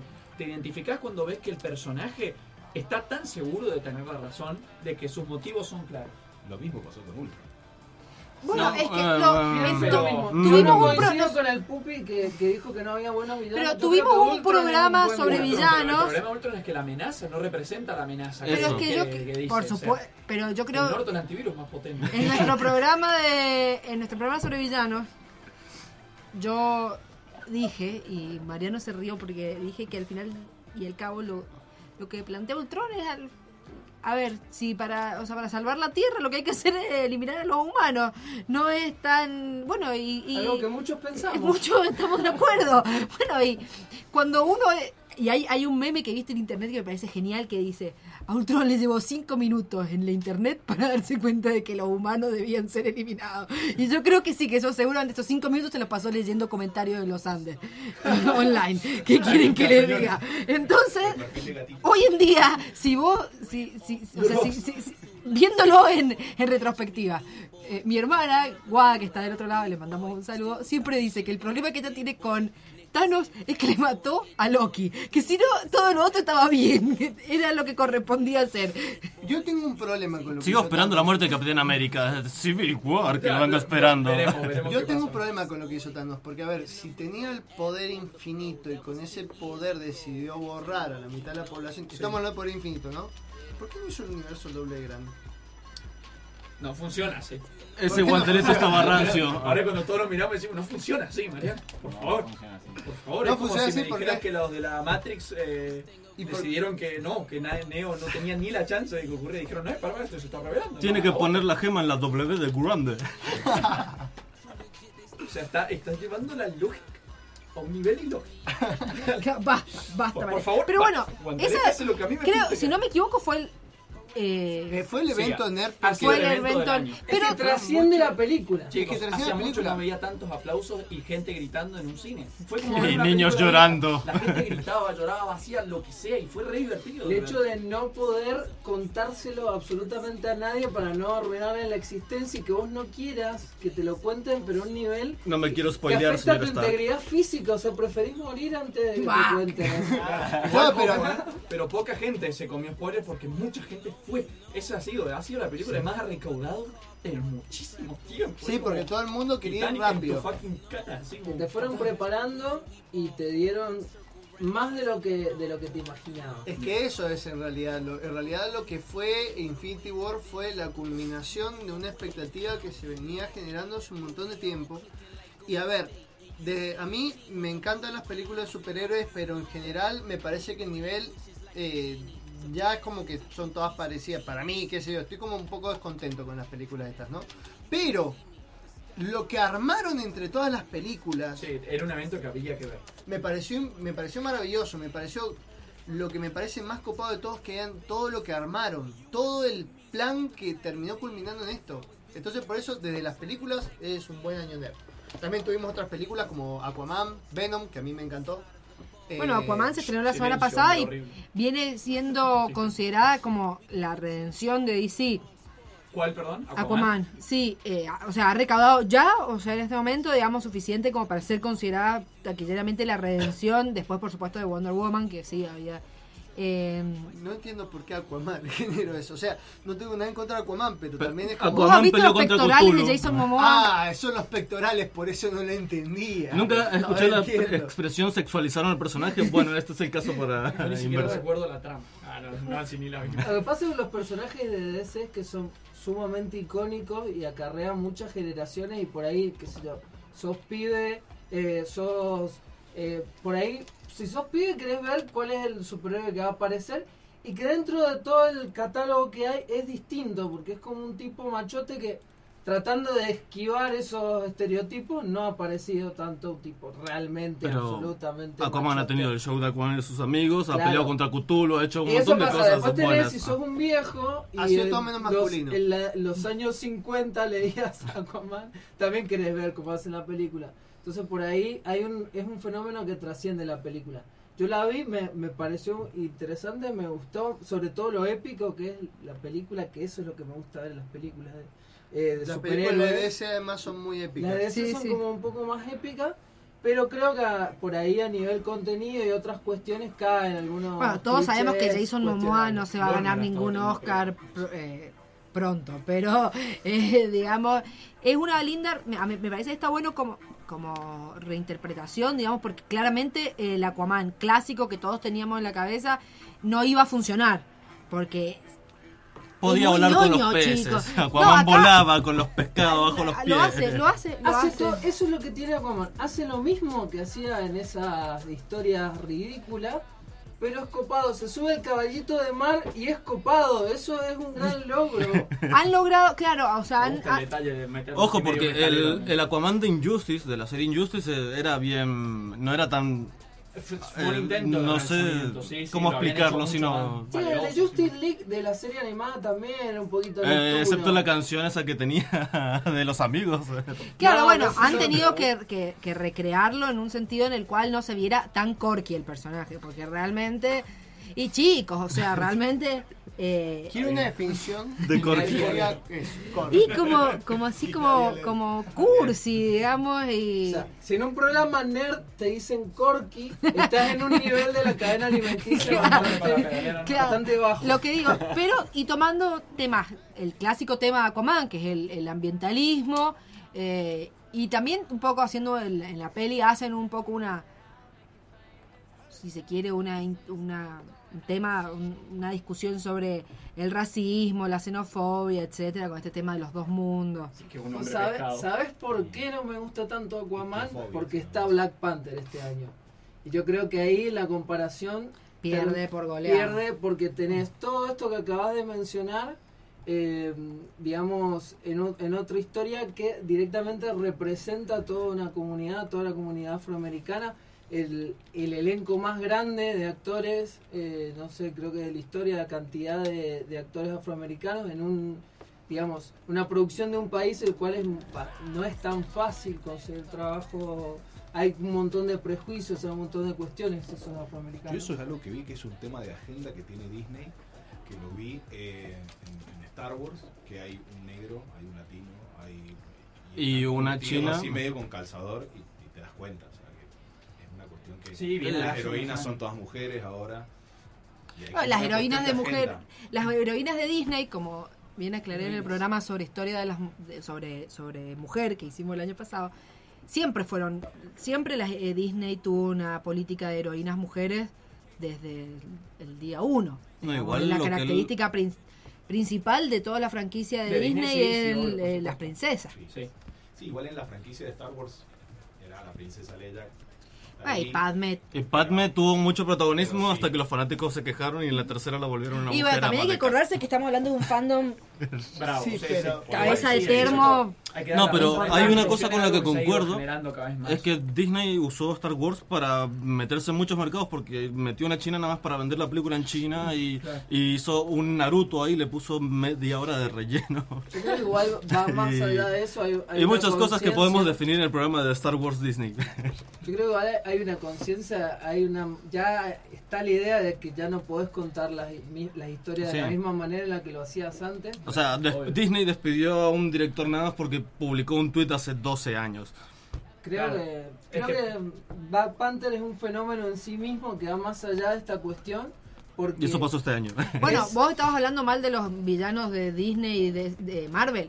Killmonger, otro de los grandes pectorales aparte del año, sin duda. eh, Ah, eh, maravilloso. Ese es de Black Panther. Eh. Michael B. Jordan, bebé, mm, y excelente, digamos. eh, Realmente una un, un, papel increíble. Ahí- y él un actorazo. O sea, esta Michael B. Jordan. en Black Panther se repite la lógica que seguía, eh, digamos que se, se instala con X-Men, que parte de digamos, dos, dos, dos personajes que tienen, digamos, una lucha en común, pero uno tiene una visión extrema de cómo llevar a cabo esa lucha y otro una versión más conciliadora. Magneto y Xavier. Magneto y. Xavier, que serían eh, Martin Luther King y Malcolm, Malcolm X. Y acá, digamos, tenés esa misma lógica, pero con Killmonger y, y Black Panther, que es también funciona muy bien por esto del villano que tiene su- propósitos y que vos le terminás dando la razón. Bien. Eh, una, eso es un tema re interesante también que se ha visto. No viene desde este año, viene de años anteriores, que es el tema de cómo la inclusión ha ido generando cada vez y entrando más en el mundo de la ficción. Disney es una representante específica, como dijo él. Esto es una, una representante muy específica del tema, y, pero sigue causando polémica. Este año ha tenido su propia polémica. Por ejemplo, hace muy poco pasó con, con los Caballeros del Zodíaco de Netflix, ahora que convirtieron a June en una mujer, Andromeda. Este, y, por ejemplo, pasó Dead Note, ¿de qué año es? El año pasado. Y ahora ¿Del año sale otra, una continuación Ah, bueno, ahora. No, bueno, pero tenemos el- la, la, la China de Star Wars tuvo que cerrar sus redes sociales de lo que la acosaron, digamos. ¿La China de Star Wars? ¿Por qué le pasó? Porque la- los fanáticos de Star Wars la odiaron ¿Pero por y la la actuación o porque era China? Eh, Por las dos. y es medio difícil mujer, y, o- y es muy difícil porque obviamente las excusas nunca nadie te va a decir no, te odiamos porque sos china, pero Es que se sí junta la discriminación con las ganas de algunas la, la bardeaban por algo y otros por otro y otros por otro y se juntaban todos en la misma bolsa. Loco, Ah, lo, mirá, lo que yo me lo pasa hubiera es que, con pero no. es que bardean Nah. mucho la película de Star Wars. Hubo mucha gente la bardeó por la cantidad de importante de protagonismo que tenían las mujeres. Yo, más allá del protagonismo que tenían las mujeres, Bueno. no, loco, ¿por qué me gustó tanto esa película y por qué la gente la odia tanto? bueno, eh, One Shot, este sí es el año de Not My Battlefront. No, eso fue el No, año pasado. Battlefield. O sea, el- Battlefield. Chicos, ¿por qué Este, Battlefield sí, pero Battlefront no. Not My Battlefield, que es que pusieron de portada a una mujer y hicieron eso. No, Claro, fue un hashtag, un hashtag. portadas. No Ahora es mi portadas. Battlefield porque pusieron mujeres en la portada y históricamente es ina- y no es eh, no es, no es eh, accurate. Electronic Arts quiere. que es mentira, porque sí, de hecho sí había mujeres soldados en la Segunda Guerra Mundial, así que chupate esa mandarina. O sea, no hicieron la Call of Duty que hicieron, no vamos a poner esvásticas porque Bueno, pasó es con la Segunda Titans, Guerra Mundial, dame con- esvásticas. Pasó, pasó con el personaje, eh, con la chica de Titans. Que, Starfire. Con Starfire. Ah, que eso y la eso serie está buenísima, está teniendo un Le nivel. está yendo re le bien está yendo serie. muy bien, está considerada las mejores series No como las series de Marvel. Vieron que ahora va a salir, bueno, nada que ver, igual ahí desvío mal el tema, pero va a salir Batman ahora. Sí, cosas, parece salió va a hasta el aparecer- Joker y todo. Listo, no digo más, volvamos a... Sí, parece que va a aparecer Bueno, Batman. Ese, bueno, excelente, porque yo me equivoqué con lo de Death Note, me había olvidado que era del año pasado, pero ahí está, ese el que Sí. acaba de decir Paul es el ejemplo perfecto. El tema, de- claro, es que ahí, por supuesto, eh, obviamente nunca nadie, o bueno, sí, pero la mayoría de la gente ataca por otras cosas, como esto, por ejemplo, Not My Battlefield, y es porque eh, supuestamente no, no, no concuerda históricamente, en realidad no, en realidad sos un misógino y estás buscando una excusa, porque es mentira lo que... te- bueno, pero eh, fue hashtag, o sea, fue, fue realmente muy, muy conocido a nivel mundial. O sea, quéjense porque el Entonces, juego es vos- malo, ¿no? Claro, Por- bueno, pero es que el problema es ese. Lo es. La queja viene detrás de un, de un argumento que parece positivo, que parece realista, eh, pero en realidad, la- entonces, como me decís, la odiaron porque actúa mal, y probablemente muchos te van a decir que sí, pero en, en realidad Pero es ¿quiénes son discutible. también para decir bueno, además, alguien en juego? ¿no? Lo que pasa es que también el segmento al que apunta de marketing Battlefield es un segmento totalmente misógino. sí, sí, Y- sí. Claro, sí, sí, predomina mucho de marketing, quizás. Claro, quizás un error de marketing, eso puede Pero, ser. pero también es o un intento de cambiar. Pero también es buscar una ampliación de consumidores, porque saben, por ejemplo, si el Electronic Arts un día te tiene a Snoop Dogg jugando a Battlefield, en la E3 al otro te... Y siempre busca ampliar el público, o sea, ver el máximo target posible para abarcar, porque sabe que en la guerra pierde contra Call of Duty. Estrategia de marketing. Konami diciendo, ¿saben qué? Yo creo que hay que darle espacio a los juegos de celulares. Cancelemos Silent Hill. Gracias, Bueno, decisiones. pero estuvimos hablando, hablamos de Black Panther, que aparte en este momento es candidata a los Globos de Oro y se perfila como posible candidata para los premios Oscar, eh, lo cual sería este interesante. eh, sería muy Sí. interesante. Tener, tuvimos Avengers Infinity War, después, después tuvimos Solo, la entrega sobre le- la vida de, de Han Solo previo a Star Wars. Tuvimos los crímenes de Grindelwald. los crímenes de Grindelwald, tuvimos eh, Ant-Man and the Wasp, Sí. Deadpool 2 eh, Deadpool, y, la versión para niños también que sí, ahora. y Aquaman. O ¿Y sea, nada más? En- Sí, Y eh, Venom. falta algo. Y Venom. Que era Venom, mala, es- pero era un desastre lindo, chicos, le digo. Bueno, sí, o sea, el tema es que realmente estamos en una producción Mm, y Spider-Man. Into the Verse, que no sé cuándo Eh, sale. no, sale. a, enero. Eh, bueno, eh, también en ese sentido tuvimos en, en- en el mundo de las series muchísimo, Vamos a las bueno, series. como siempre. Series.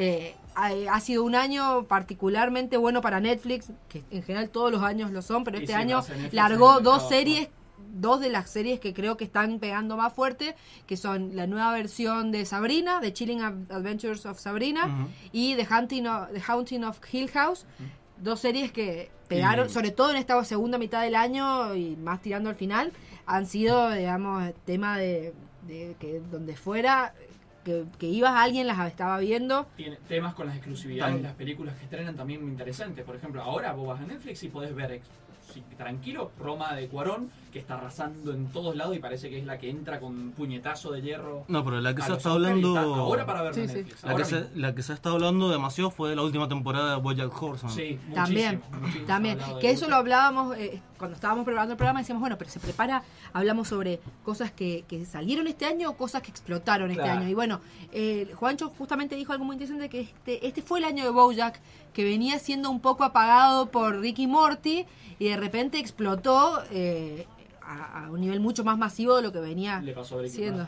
Sí, acá en Argentina tendemos a ser muy binarios en todo y es como, bueno, o sos de Ricky Morty o sos de Bojack, entonces cuando se va Ricky Morty ya puede ser de Bojack sin que nadie te diga nada y es un poco lo que terminó pasando, como que dejó abierta la A pesar de que las series solo lo único que tienen en común es que son animadas y que tratan de deconstruir algo. Nada más, o sea, que tratan de verle la vuelta giratoria a algo. Sí, Rick and un- Morty a la ficción en general y Bojack Horseman a la fama. Trataba de ver al famoso como algo completamente diferente. Creo que las dos tienen como una mirada existencialista. Sí, terriblemente existencialista. Y creo que ahí está como la gran... eh, la- en lo que las une. Sí. Pero aún así es una perspectiva re diferente en los dos Bueno, casos. acá Luna nos manda, como no puede estar en el programa, nos manda en el Consejo Nerd, dice, series que vi este año, Sharp Objects, una serie de HBO con Amy Adams, eh, alucinante, la pasé muy mal en cada capítulo, un tipo de terror que nunca había visto. Te juega la psiquis de una manera impresionante, le doy 10 nu- lunitas. Ah. dice, Ah, ve- viene con todo. el mundo oculto de Sabrina, feminista, sonora y rupturista, toda una crítica a las instituciones y al poder, le doy 9 lunitas. Muy bardeada al principio antes de Y porque-. Sí, porque- por el tema del cómic, que lo hemos hablado acá. Sí, aparte todo. todos tenemos a Sabrina la bruja adolescente ahí en el Cora. Es que Eh, eso me pasó, eh, estábamos viendo la serie y me dieron ganas de ver la otra Sabrina y fue como terminé viendo la Sabrina vieja y después la nueva Claro, bueno, y era capítulo y capítulo. Hay un tema de nostalgia que es complicado, por supuesto. Es como cuando salió. Bueno, es lo que pasa siempre, ¿no? Como cada vez que sale un Spider-Man nuevo. Todo, no, porque el, verdadero Spider-Man estoy. No, que a mí me gustó Andrew Garfield. Bueno, guachín, o sea, tenés distintos y. Está muerto. No, porque, porque muerto. Este, En vez de aferrarte un canon, ¿por qué no simplemente te sentás y mirás la serie? Claro, y ves las cosas buenas y malas. De hecho, aparte particularmente Sabrina, eh, son dos productos que vienen de dos, de dos cómics distintos, Paul, ¿no es así? Claro, el, el tema de Sabrina es que es un personaje de la serie de Archie Comics, que un cómic de la década del 60. Que después fue comprado. En realidad no, en realidad es así, eh, Archie es el cómic adolescente por excelencia, el chaboncito pelirrojito que tiene un triángulo amoroso con la rubia y la morocha, y es, muy sesentoso todo. Y en ese universo, digamos, aparecía Sabrina la bruja adolescente, que era una chica de otro, de otro pueblo, eh, que ellos, Archie es de Riverdale, eh, creo que Sabrina es de Greendale. Gri- eh, de, de Greendale, digamos, y la pegó, aparece en un cómic, un personaje, una chica, una bruja adolescente, tiene poderes, la pega, hacen su cómic individual, eh, hay una serie animada, hay un montón de cosas de Sabrina, es un personaje de la cultura popular yankee, que acá en Archie realmente muy No. poca gente, acá no Sí, pegó sí. mucho. Sí, lo O sea, que pasa es que es como... No, no, no como al daño. Creo padre. que es como una especie de paturucito, condorito, creo que es algo como muy... Muy de ahí. muy de Igual ahí. lo más parecido que nos llegó a nosotros fue Hechizada. Sí, esa serie, bueno, es también una cuestión muy sesentosa. Nunca La- me salió lo de la nariz. No. La cosa es que No sé si en, los, en los 90 en esta serie de Sabrina, la bruja adolescente, que todos crecimos, basado en estos personajes de Archie. Y Sabrina la Brujita, la versión animada de Disney Channel que nadie vio. Claro, Sabrina la brujita está basada en los cómics también y es como otra versión. Y sí, Es muy es muy parecida y es un poco más apegada de hecho al cómic porque en la versión original y en la versión animada las tías tienen como una maldición por la que son adolescentes también. Que Una de las la- tías es Eowyn, ¿no? La del Señor de los Anillos, ¿puede ser? Me No, pareció, creo yo no he visto no. la serie, pero vi una foto y por el cumpleaños. Ah, hoy. Yo no la vi a la serie. Eh, padre, bueno, complicado ver series. Eh, yo lo que necesito saber para verla, para darme el tiempo para verla, es si hay un gato que habla. No habla. No. No, salen. Está el gato, pero no habla. Hay muchas versiones del cómic Ay, de, sí, dice de- que sí. Fue una de las de cosas Sabrina. más habladas también. Hay muchas versiones del cómic de Sabrina, no en todas habla. En la serie directamente canonizaron esto de que habla y medio que en el cómic después empezó a comportarse, sale más como en la serie. Eh, digamos que influyó mucho.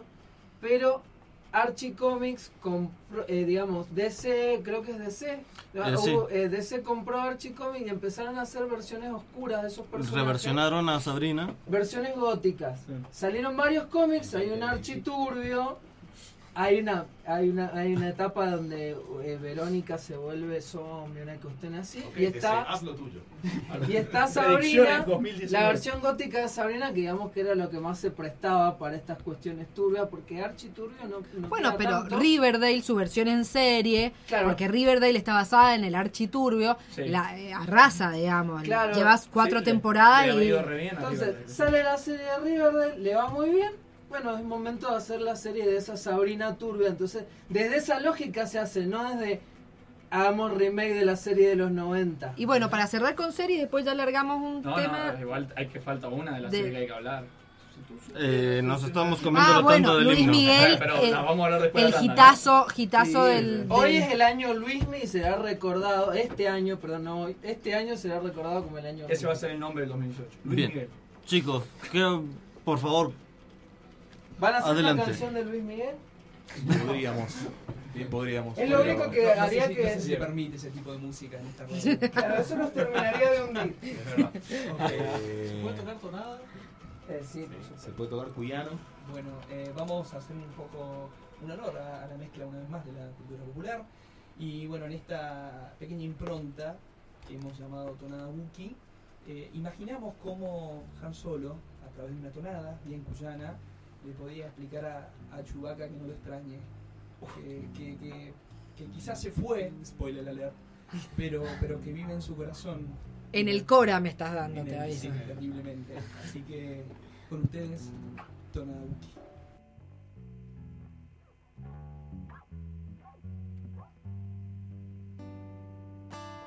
Querido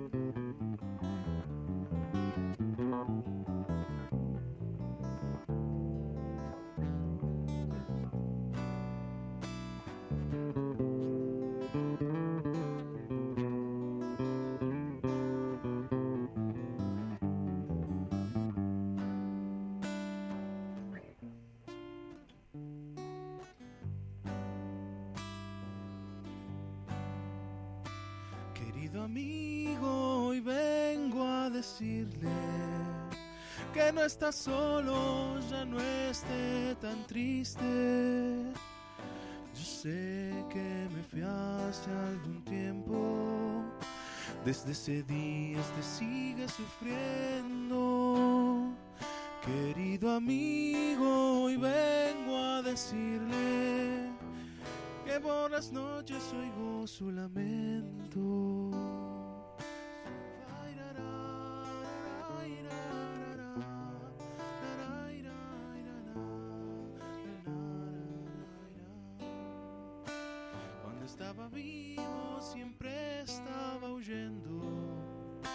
Ahora quiero quedarme acá adentro, acompañarlo en todas sus misiones, ser copiloto de sus ambiciones. Querido amigo, hoy vengo diciendo que en el halcón yo me quedo viviendo.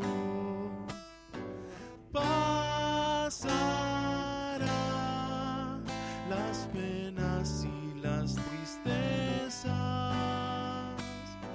Me verás escondido en las estrellas.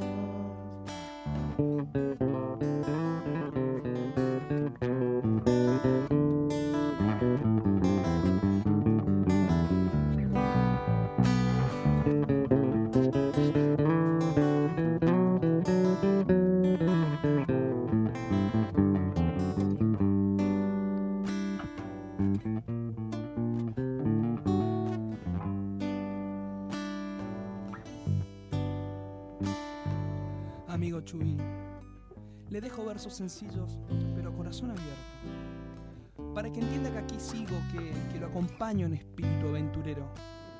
Sé que emprendí un viaje sin retorno, uno que, que no acepta compañero, pero seré custodio del halcón milenario como la queratina protege su pelo. Contrabandistas de la babosa gigante, rebeldes combatiendo al imperio. Es tiempo de andar nuevas historias, domando estrellas, surcando cielos. Pasará las penas y las tristezas. Me verás escondido en las estrellas.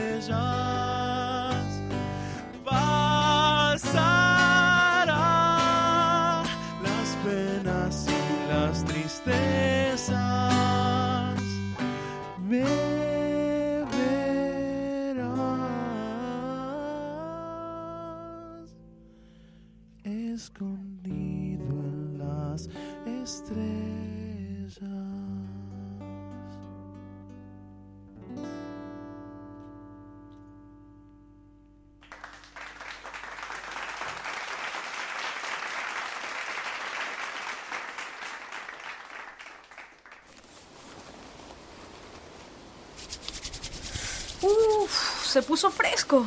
Mmm, está como para un vinito.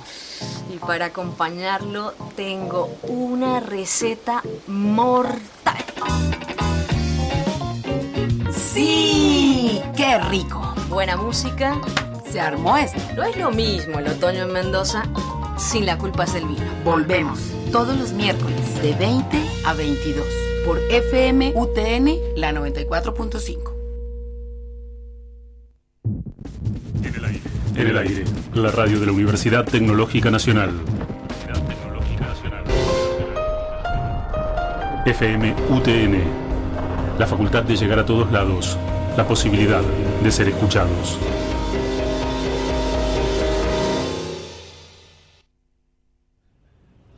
No me siento bien.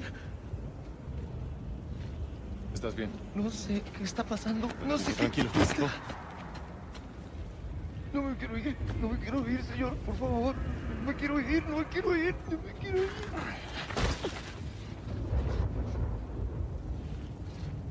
Lo siento.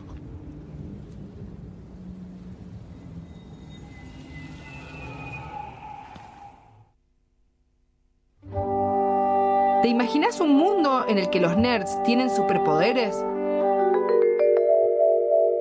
Chicos, puedo detectar redes Wi-Fi sin contraseña en un radio de 50 kilómetros. Yo puedo entender a Lacan de una leída. Uf, y yo tengo el poder de terminar la tanda.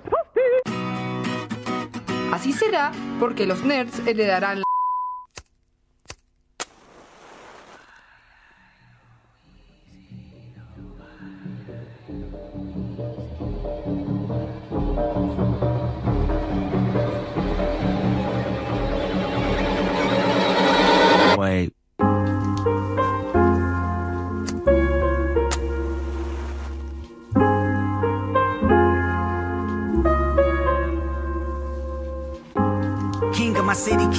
country, king of my homeland, king of the filthy, king of the fallen. We living again. King of the shooters, looters, boosters, and ghettos popping. King of the past, present, future, my ancestors watching. King of the culture, king of the soldiers, king Y seguimos en otro bloque de los nerds heredarán la tierra. Estamos escuchando, Último bloque.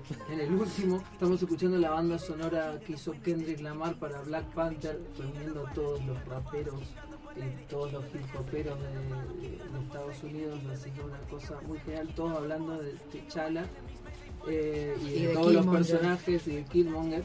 Eh, una cosa muy buena, me gusta cuando las bandas sonoras están hechas de canciones que hablan de, de la, de la obra, digamos, de los personajes, más allá de, de música incidental. Y eso es lo que tiene bueno esa banda sonora. Y estábamos hablando de series y terminemos con Sí, las series que nos quedaron de este año. Eh, este año, bueno, en series tuvimos, bueno, como hablábamos, la serie de Luis Miguel, que de repente eh, ha sido furor y de hecho ha generado que se. De, de inmediato ya se empezaron a filmar como cinco series distintas en la misma onda. O sea, se está filmando la película, la serie sobre Monzón. Sí. que, eh, Con Piquio. Sí, sí, sí. eh, se, se está filmando la serie sobre Gilda, con Brenda Snicker en el rol de Gilda. eh, y se están planeando dos o tres más. eh, Una Se de. está planeando la de Ricardo Ford. Esa es la No. mejor. Para Es toda la comunidad taringuera. Para toda la comunidad taringuera. Sí, sí. Sueño Esa- cumplido. Tenemos que Eso es real. juntarnos y Lo lograron, chicos. No, me Bien. Es maravilloso, maravilloso. maravilloso, Bueno, y en hasta el mundo de la serie. fascinante lo que eh, dice Ricardo así- bueno, como siempre, ¿no? Fue un año que tuvimos sin Game of Thrones. Eh, no se puede dejar pasar esa, esa, ese tema. Eh, y yo quería mencionar algo que siempre que he podido lo he traído a colación, que fue el año que eh, terminó una serie que ha, durante años es como que se ha mantenido en un nivel alto de, de rating y de crítica, pero que acá no se vio mucho, que es The Americans, la serie sobre la pareja de espías soviéticos viviendo en los Estados Unidos de incógnito en los años 80. Eh, terminó con un final de temporada que está ya considerado entre los mejores finales de series de la historia, digamos. O sea, está ahí con, no sé, Los Sopranos o Six Feet Under. Bueno, Eh, le, le va a terminar, capaz que le termine pasando lo mismo que le pasó a Breaking Bad en su momento, que era, viste, las primeras temporadas, ahora todo el mundo es como Breaking Bad, la mejor, la mejor serie.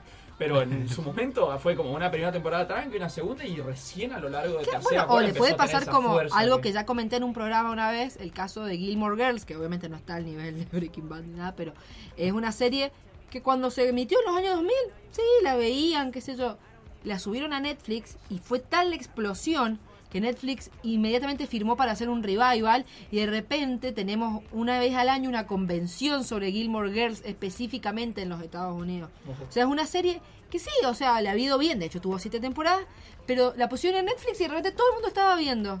Ese momento en el que te das Así cuenta de que- vos te la recomendaron hace siete años, no la viste y de pronto sos Yo la vi el año pasado y fue una cosa que, Dios mío. Tengo que hacer una convención de esto. Sí, sí, Bueno. sí. Pero digo, puede, pero con The Americans no quiero dejar pasar la, la recomendación porque es excelente, excelente la serie, excelente eh, y excelente el final. Realmente.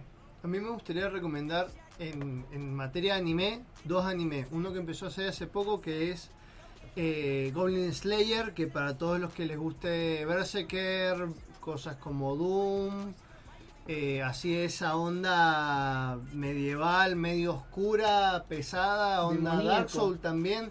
No, porque no va por el lado de los demonios, pero esa cuestión como medieval bien El oscura. fantasy oscuro está bastante de moda. Claro, Mm. bien. Goblin Slayer está muy bueno, que el personaje en realidad es, es básicamente un personaje de Dark Soul, pero está muy buena O sea la que serie. no importa que se muera No, o. no, no, lo que pasa es que es como un personaje que no es especialmente fuerte, pero eh, lo que yo le decía a un amigo que es un personaje que tiene la misteriosa habilidad de el sentido común. O sea, básicamente es un tipo que se salva porque tiene sentido común en un mundo de fantasía medieval que se parece más a un videojuego de RPG japonés Díganselo a mi partida de Demon Souls. que está pegando mucho en el anime, más que todo en el manga. Eh, me han recomendado muchos mangas que tienen esta mentalidad onda, queremos hacer de cuenta que estamos en un juego de rol japonés medieval, pero no. O sea, como... Sword Art Online no fue bien, por estaría eso. buenísimo replicar la fórmula. Eso, eso da la impresión. Pero este anime está muy bueno. Y el otro que vi este año que me pareció excelente es Devilman Crybaby. Que en realidad es como un revival de un manga viejísimo. Del mismo que había hecho Massinger Z.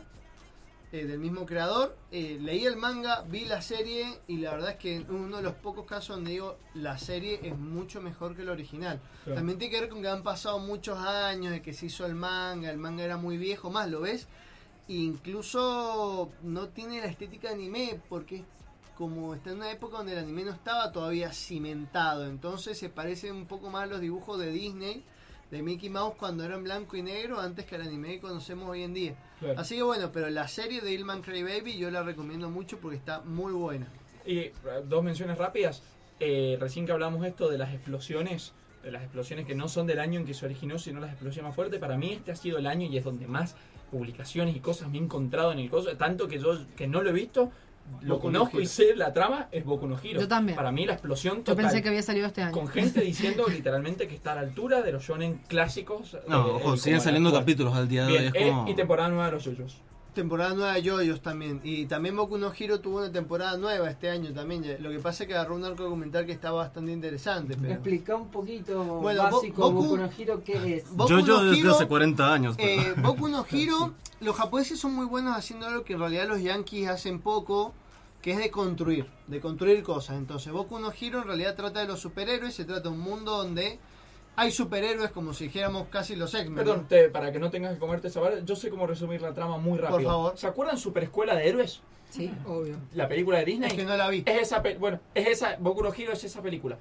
Una escuela con donde hay superhéroes y se tienen que entrenar en un mundo donde los superhéroes ya, ya existen, ya están enterados y hay villanos y hay cosas. Bueno, ahí están los muchachos. Claro, pero- y juega mucho con este tema de qué es lo que es ser un superhéroe, si los poderes hacen al héroe o otra cosa. Quiénes son mejores, quiénes tienen poderes más chotos, digamos. Claro, entonces eso básicamente es. Boku no Hero se trata de eso.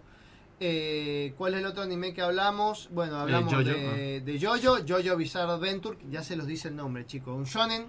De hace 40 años. Sí, si lo han visto, es viejísimo, creo que es del año 80. Eh, yo se lo re- me- no me canso de recomendarlo del tipo de anime que vos querés que la gente vea para poder comentarlo con alguien, porque la verdad es que en Jojo vos lo estás leyendo y decís, no lo puedo creer, acaba de vencer a su enemigo tragándose un globo, literalmente hay un momento donde pasa eso. Sí, es rarísimo. Y necesitas a alguien para comentarle y decir qué te pareció, porque lo odias y lo amás al mismo tiempo. Bueno, Yo-Yo Bizarre Adventure, que sacó otra temporada que está muy bueno. Devilman Crybaby, la típica historia. Hay un modo muy sencillo de resumir esta serie. El subtítulo es Devilman, eh, un demonio con corazón humano. Eso es la serie. O sea, la serie es súper demoníaca, un montón de sangre, sexo, violencia. American. Pero en el fondo tengo Pero en el fondo es una serie que tiene momentos tan sentimentales que era como. Es el tipo de momento donde la gente macha, que estamos construyendo un montón el tema del macho, pero la cuestión es que la gente que se cree macha se pone así a verlo Macha. y es como decir. No, no voy a llorar, no voy a llorar, no voy a llorar y lloras. Así que bueno, eso básicamente es la serie de Man Crybaby. Y Goblin Slayer es un tipo que caza goblins, nada más que es un mundo de fantasía medieval donde se aplica sentido común. Así que es como que las cosas suponemos de cierta forma no lo son. Estoy pensando, un, un hecho que pasamos por alto eh, increíblemente este año, en el tema series, eh, salió la nueva serie de Matt Groening, Desencanto. Ah, sí, la, la pasamos. Y su nombre La- le la- viene lo, charlamos, Sí. lo, lo charlamos en su momento. Eh, Pupi lo resumió. El, a mí me pasó más o menos lo mismo, me parecía que era una propuesta... A mí me pareció... De momentos Paul- era interesante y de momento iba cayendo mucho, pero caía mucho, mucho tiempo. Me encantó porque Paul se sacó los lentes como diciendo voy a venir a defender esta serie. A mí me pareció algo parecido a lo que me pasó con, la, con Futurama primera temporada. Fue como amo Futurama, pero la primera temporada es como está muy buena la idea, pero no. Es que la primera no temporada era muy introductoria, Digamos pero ya que estaba todo armado a- al principio. Vamos a reflotar una vieja sección que nunca existió, pero siempre existió en realidad, que es Paul contra el mundo. Ah, Paul contra el mundo. De una, de todas maneras creo que no ha sido. Sí, hicimos muchos- una defendiendo, él defendía a Jar Jar Binks. No, no, Ah, no, estuvo buena Ah, esa. Eso, eso no se menciona. eh. Eh, estuvo, yo, yo lo recuerdo con cariño ese, ese- esa primera Paul contra el mundo. De todas maneras, lindo, no es que la serie momento. esté mala, lo que pasa es que esperábamos mucho de Matt Groening. Claro, bueno, yo, yo, yo tengo un sentimiento parecido, tampoco la defiendo tanto. En, Defendiste que- No Man's Sky el día de salida. Creo que lo, lo más cuestionable de la serie es. es Recuerden que somos fanáticos de Batman vs Superman. es Oh, por Dios. Estas cosas hay que mencionarlas cuando no hayan tantos cara, nerds ¿no? dentro del estudio. Eh, pero bueno, nosotros tenemos un programa que se llama Los Nerds de Ganar la Tierra y eso hace que les ganemos a todos sin importar lo que digamos. Eh, bien, eh, no, ¿qué es lo que pasa con esa serie? Es menos graciosa que las series anteriores. Creo que no, no se adapta a los tiempos modernos. Creo que se queda vieja. ¿Ah, sí? ah, mira, yo Eh, creí que todo lo contrario. Hay un intento, pero para mí intenta. sigue siendo... No llega a lo que Podría buscaba. haber salido en el 2003 Y, y creo que se- sería más o menos lo mismo la serie. ¿no? Uh, ¿Sabes a qué me suena esto? El fenómeno Watchmen de Zack Snyder. Que para mí el verdadero problema que tuvo esa peli, dejando otras cosas, el principal fue que no tiempo. salió en, la, en No el tiempo salió en el tiempo, sí, O sea, esa salió antes de tiempo. Sí, estaría, antes de estaría, tiempo. diríamos Creo que que- lo me-. Creo que lo mejor de, de Desencanto son los personajes. Creo que son personajes tan buenos y que cumplen. Y creo que sí es moderno en el sentido de la protagonista. Creo que una protagonista piola. eh, una, piola. una mujer, digamos, eh, que, que- que está en contra de todo un sistema que, que se le impone. Pero eh, fuera de eso, creo que la, la serie por ahí no, no, no es como es. que no llega a lo que apuntaba a hacer. Porque yo, claro, cuando la Y vi. se supuse queda en el camino, ahí llega y- No la he visto. Pero digo, supuse que iba a ir a buscar esto, lo de. Se iba a mar- a meter. Digo, Rick and Morty está vigente, Bojack Horseman está vigente. Digo, va a aparecer Matt Groening con Disenchanted diciendo, ah, esto también puedo meterme yo y seguir por ese lado. Vos decís que no que- llegó a apuntar tanto. Creo que no, no se interesó en eso, sino en hacer lo que él le gusta hacer. Y creo que ese es el valor que tiene la serie. Una serie es puramente Matt Groening, que el tipo quiso hacer lo que tenía ganas.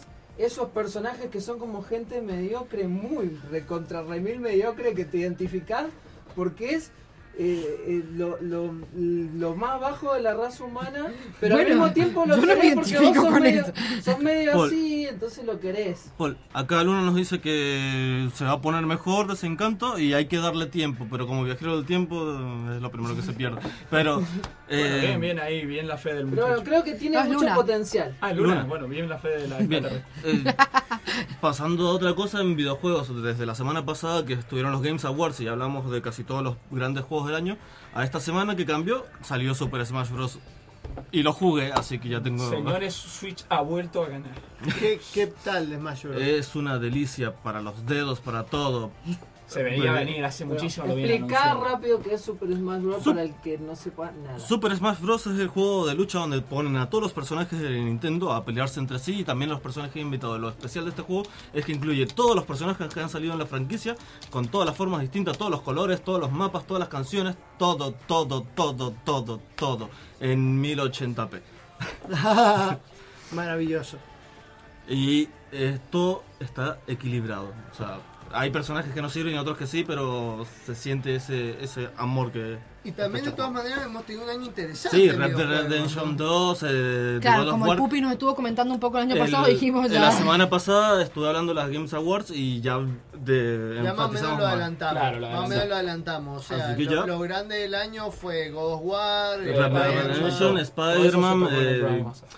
El de Pokémon no me gustó mucho, pero eso es para otra cosa. De todas O sea, maneras, hay algo muy interesante que es, de todas maneras, por más de que hayan salido juegos buenísimos, el año le perteneció a un solo juego y todo el mundo está de acuerdo, porque el que rompió en las redes y en todos lados, que ni siquiera me parece que es un juego, ni siquiera estoy seguro que sea un juego este año, es Fortnite. Uh, Eh, eso eso es- no, mejor juego online Igual o hay, ganó Overwatch? sí, pero no, Overwatch ya, no, ya ni, ni se acuerdan. No, pero mm, Delta Run de Toy Fox, bueno. no Hay un problema con esto porque, por ejemplo, en la Games Awards, en Mejor Indie estaba compitiendo Dead Cells. Pero Dead Cells es un juego que yo jugué en el 2016 como Early Access. Y como este año se publicó, pero el juego ya es viejo, no tiene sentido votarlo ahora. Por eso está, le da el premio a Celeste, que es un juego de este año como indie, y no a Dead Cells, que es muy buen juego, se lo recomiendo a todo el mundo. Pero es un juego de hace tres años que salía con Early Access.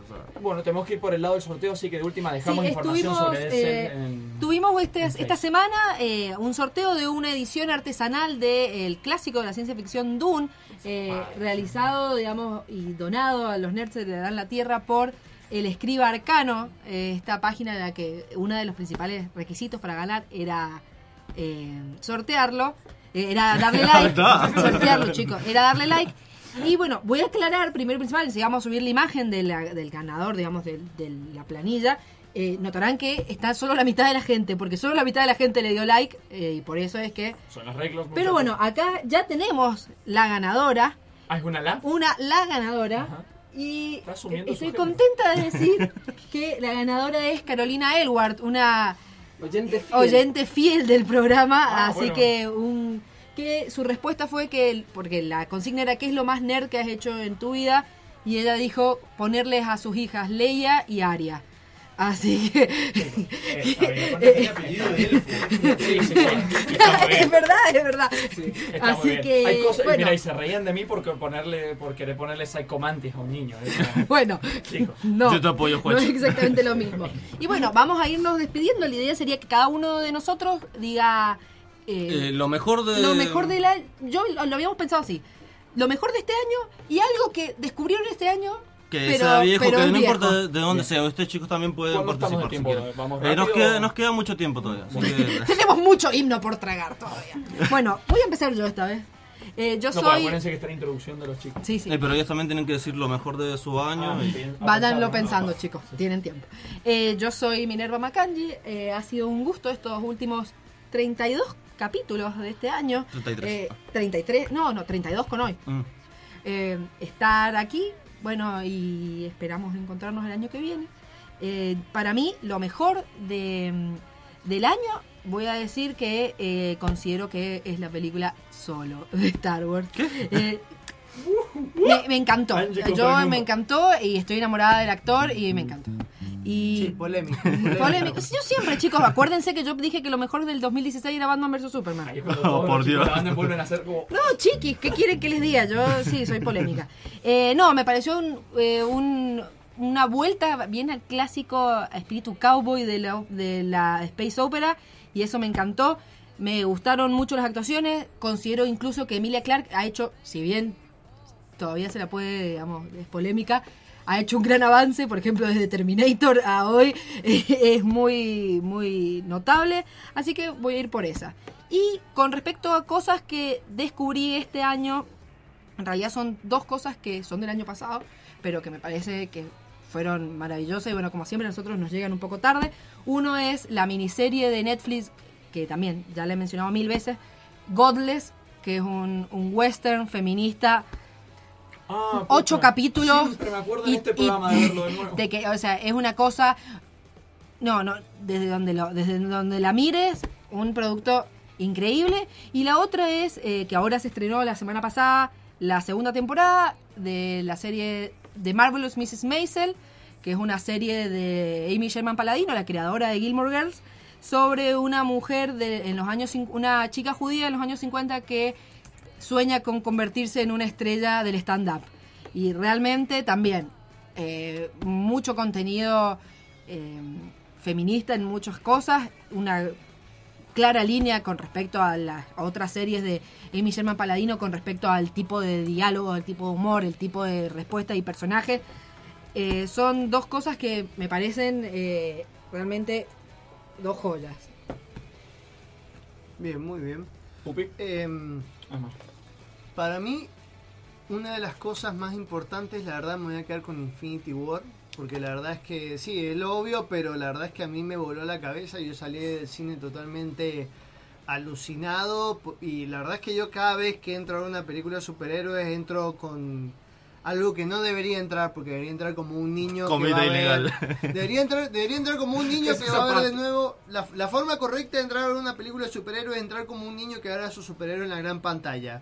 Yo entro como un joven adulto que ha visto un montón de películas de superhéroes, ¿no? Que me molesta, pero entro así. Y salí, la verdad, contentísimo de ver esa película. Eh, también me gustó mucho una de terror que se llama Un lugar silencioso. Uh, Que me pareció excelente. Para como si la ven chicos, intenten verla en un momento. Ah, Esa película se ve de noche con un buen sistema de sonido y una calidad buena. Recordame el nombre. Un lugar silencioso, Quiet Es- Place. A no Quiet sé. Place. Quiet Una Place. película de John Krasinski, la- el debut eh, eh, en dirección de John Krasinski, el, un- el muchacho de The Office, eh, protagonizada por él y su esposa, la maravillosa e increíble Emily Blunt. Que- Me, me pareció buenísimo. Es muy interesante lo que dice Mariano de que la vean con un buen sistema de sonido.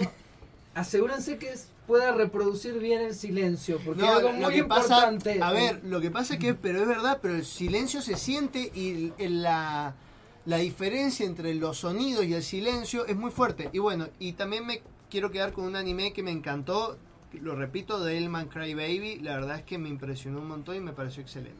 Juanchito. Bien, chicos, entonces yo me estoy despidiendo acá con esta recomendación. Le mando un saludo a Jimé Kaila que está allá del otro lado. Y bueno, mi película, tengo unas como menciones especiales. Por ejemplo, en películas de terror, Elementary me pareció una película tremenda para este año. Esa que acaban de decir ustedes no la conocía y me coso. Eh, Aterrados de Damián Rugnes del año pasado también. Y, eh, La Plex Dimos. Vean El demonio de la plaza, película italiana increíble, increíble. Pero, tenemos que hablar algo del 2018, me quedo con una bizarreada de un director que se llama Panos Cosmatos, hijo de George Cosmatos, que fue un director de cine griego muy conocido, el que hizo Rambo 2.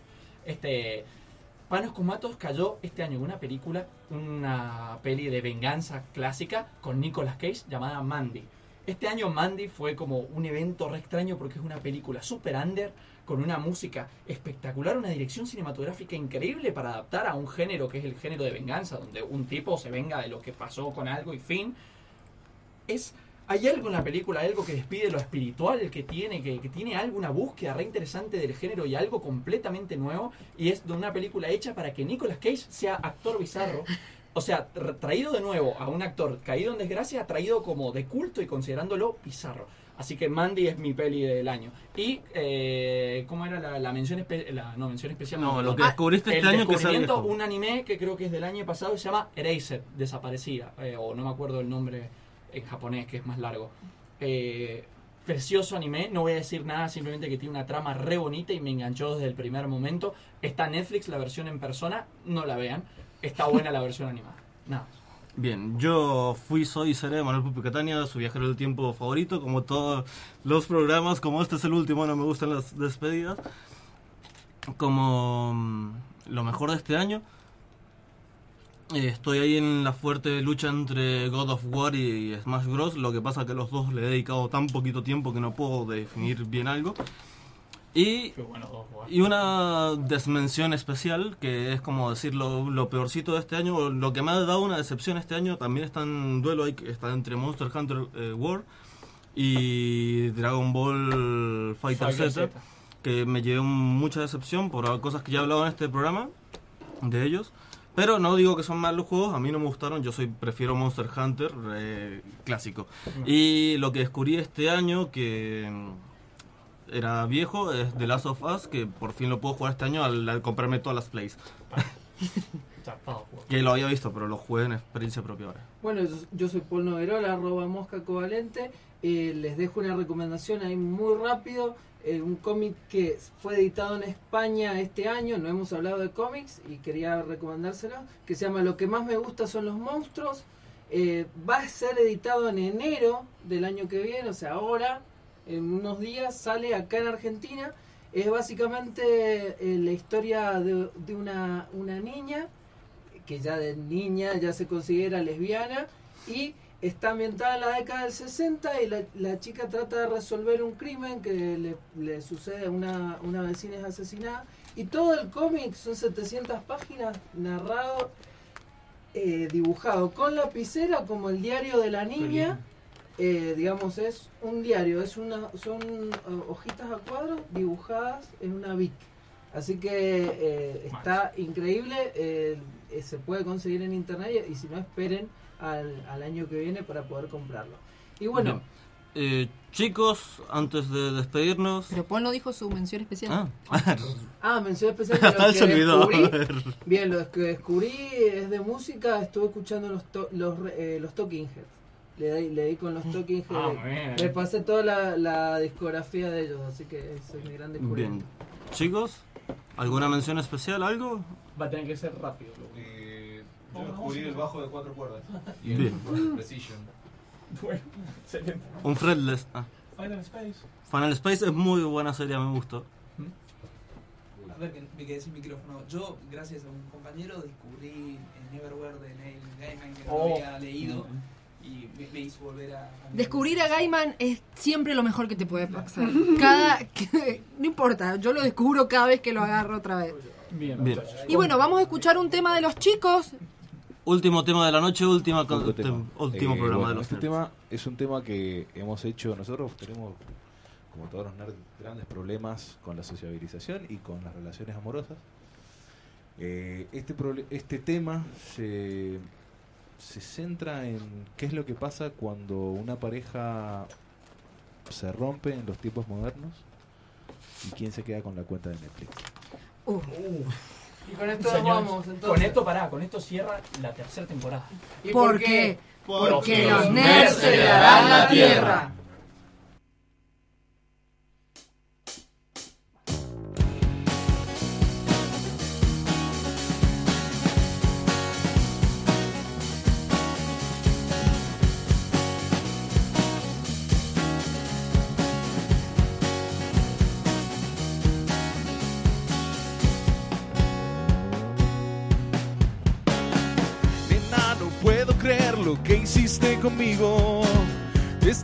Nuestra historia, yo no soy tu amigo. De la PC de casa voló el compartidos. Y en Instagram y Facebook ya no nos seguimos. Wow.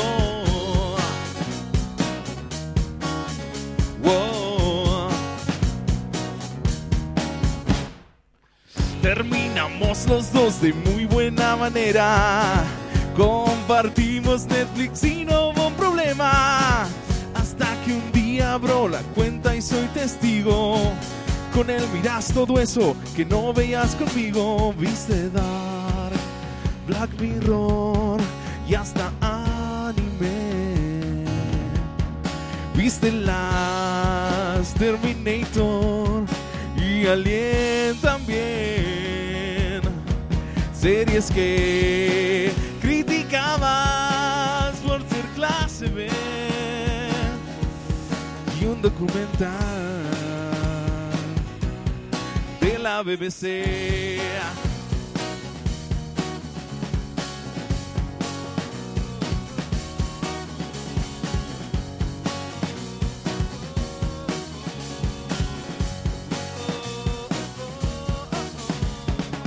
Fueron tantas las noches mirando comedias románticas, absurdas, ñoñas, pochocleras. Abrir la cuenta vuelvo a ser testigo que hoy miras todo eso que no veías conmigo. Viste Flash, Daredevil y The Punisher y volver al futuro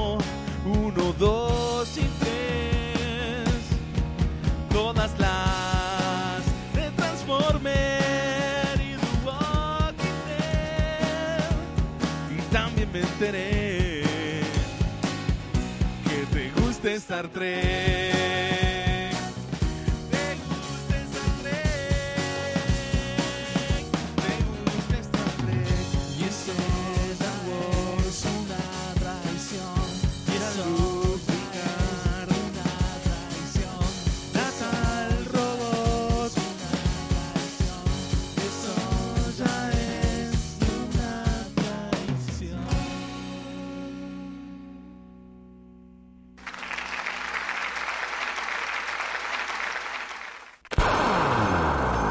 Desde la Universidad Tecnológica Nacional, Facultad Regional Mendoza, transmite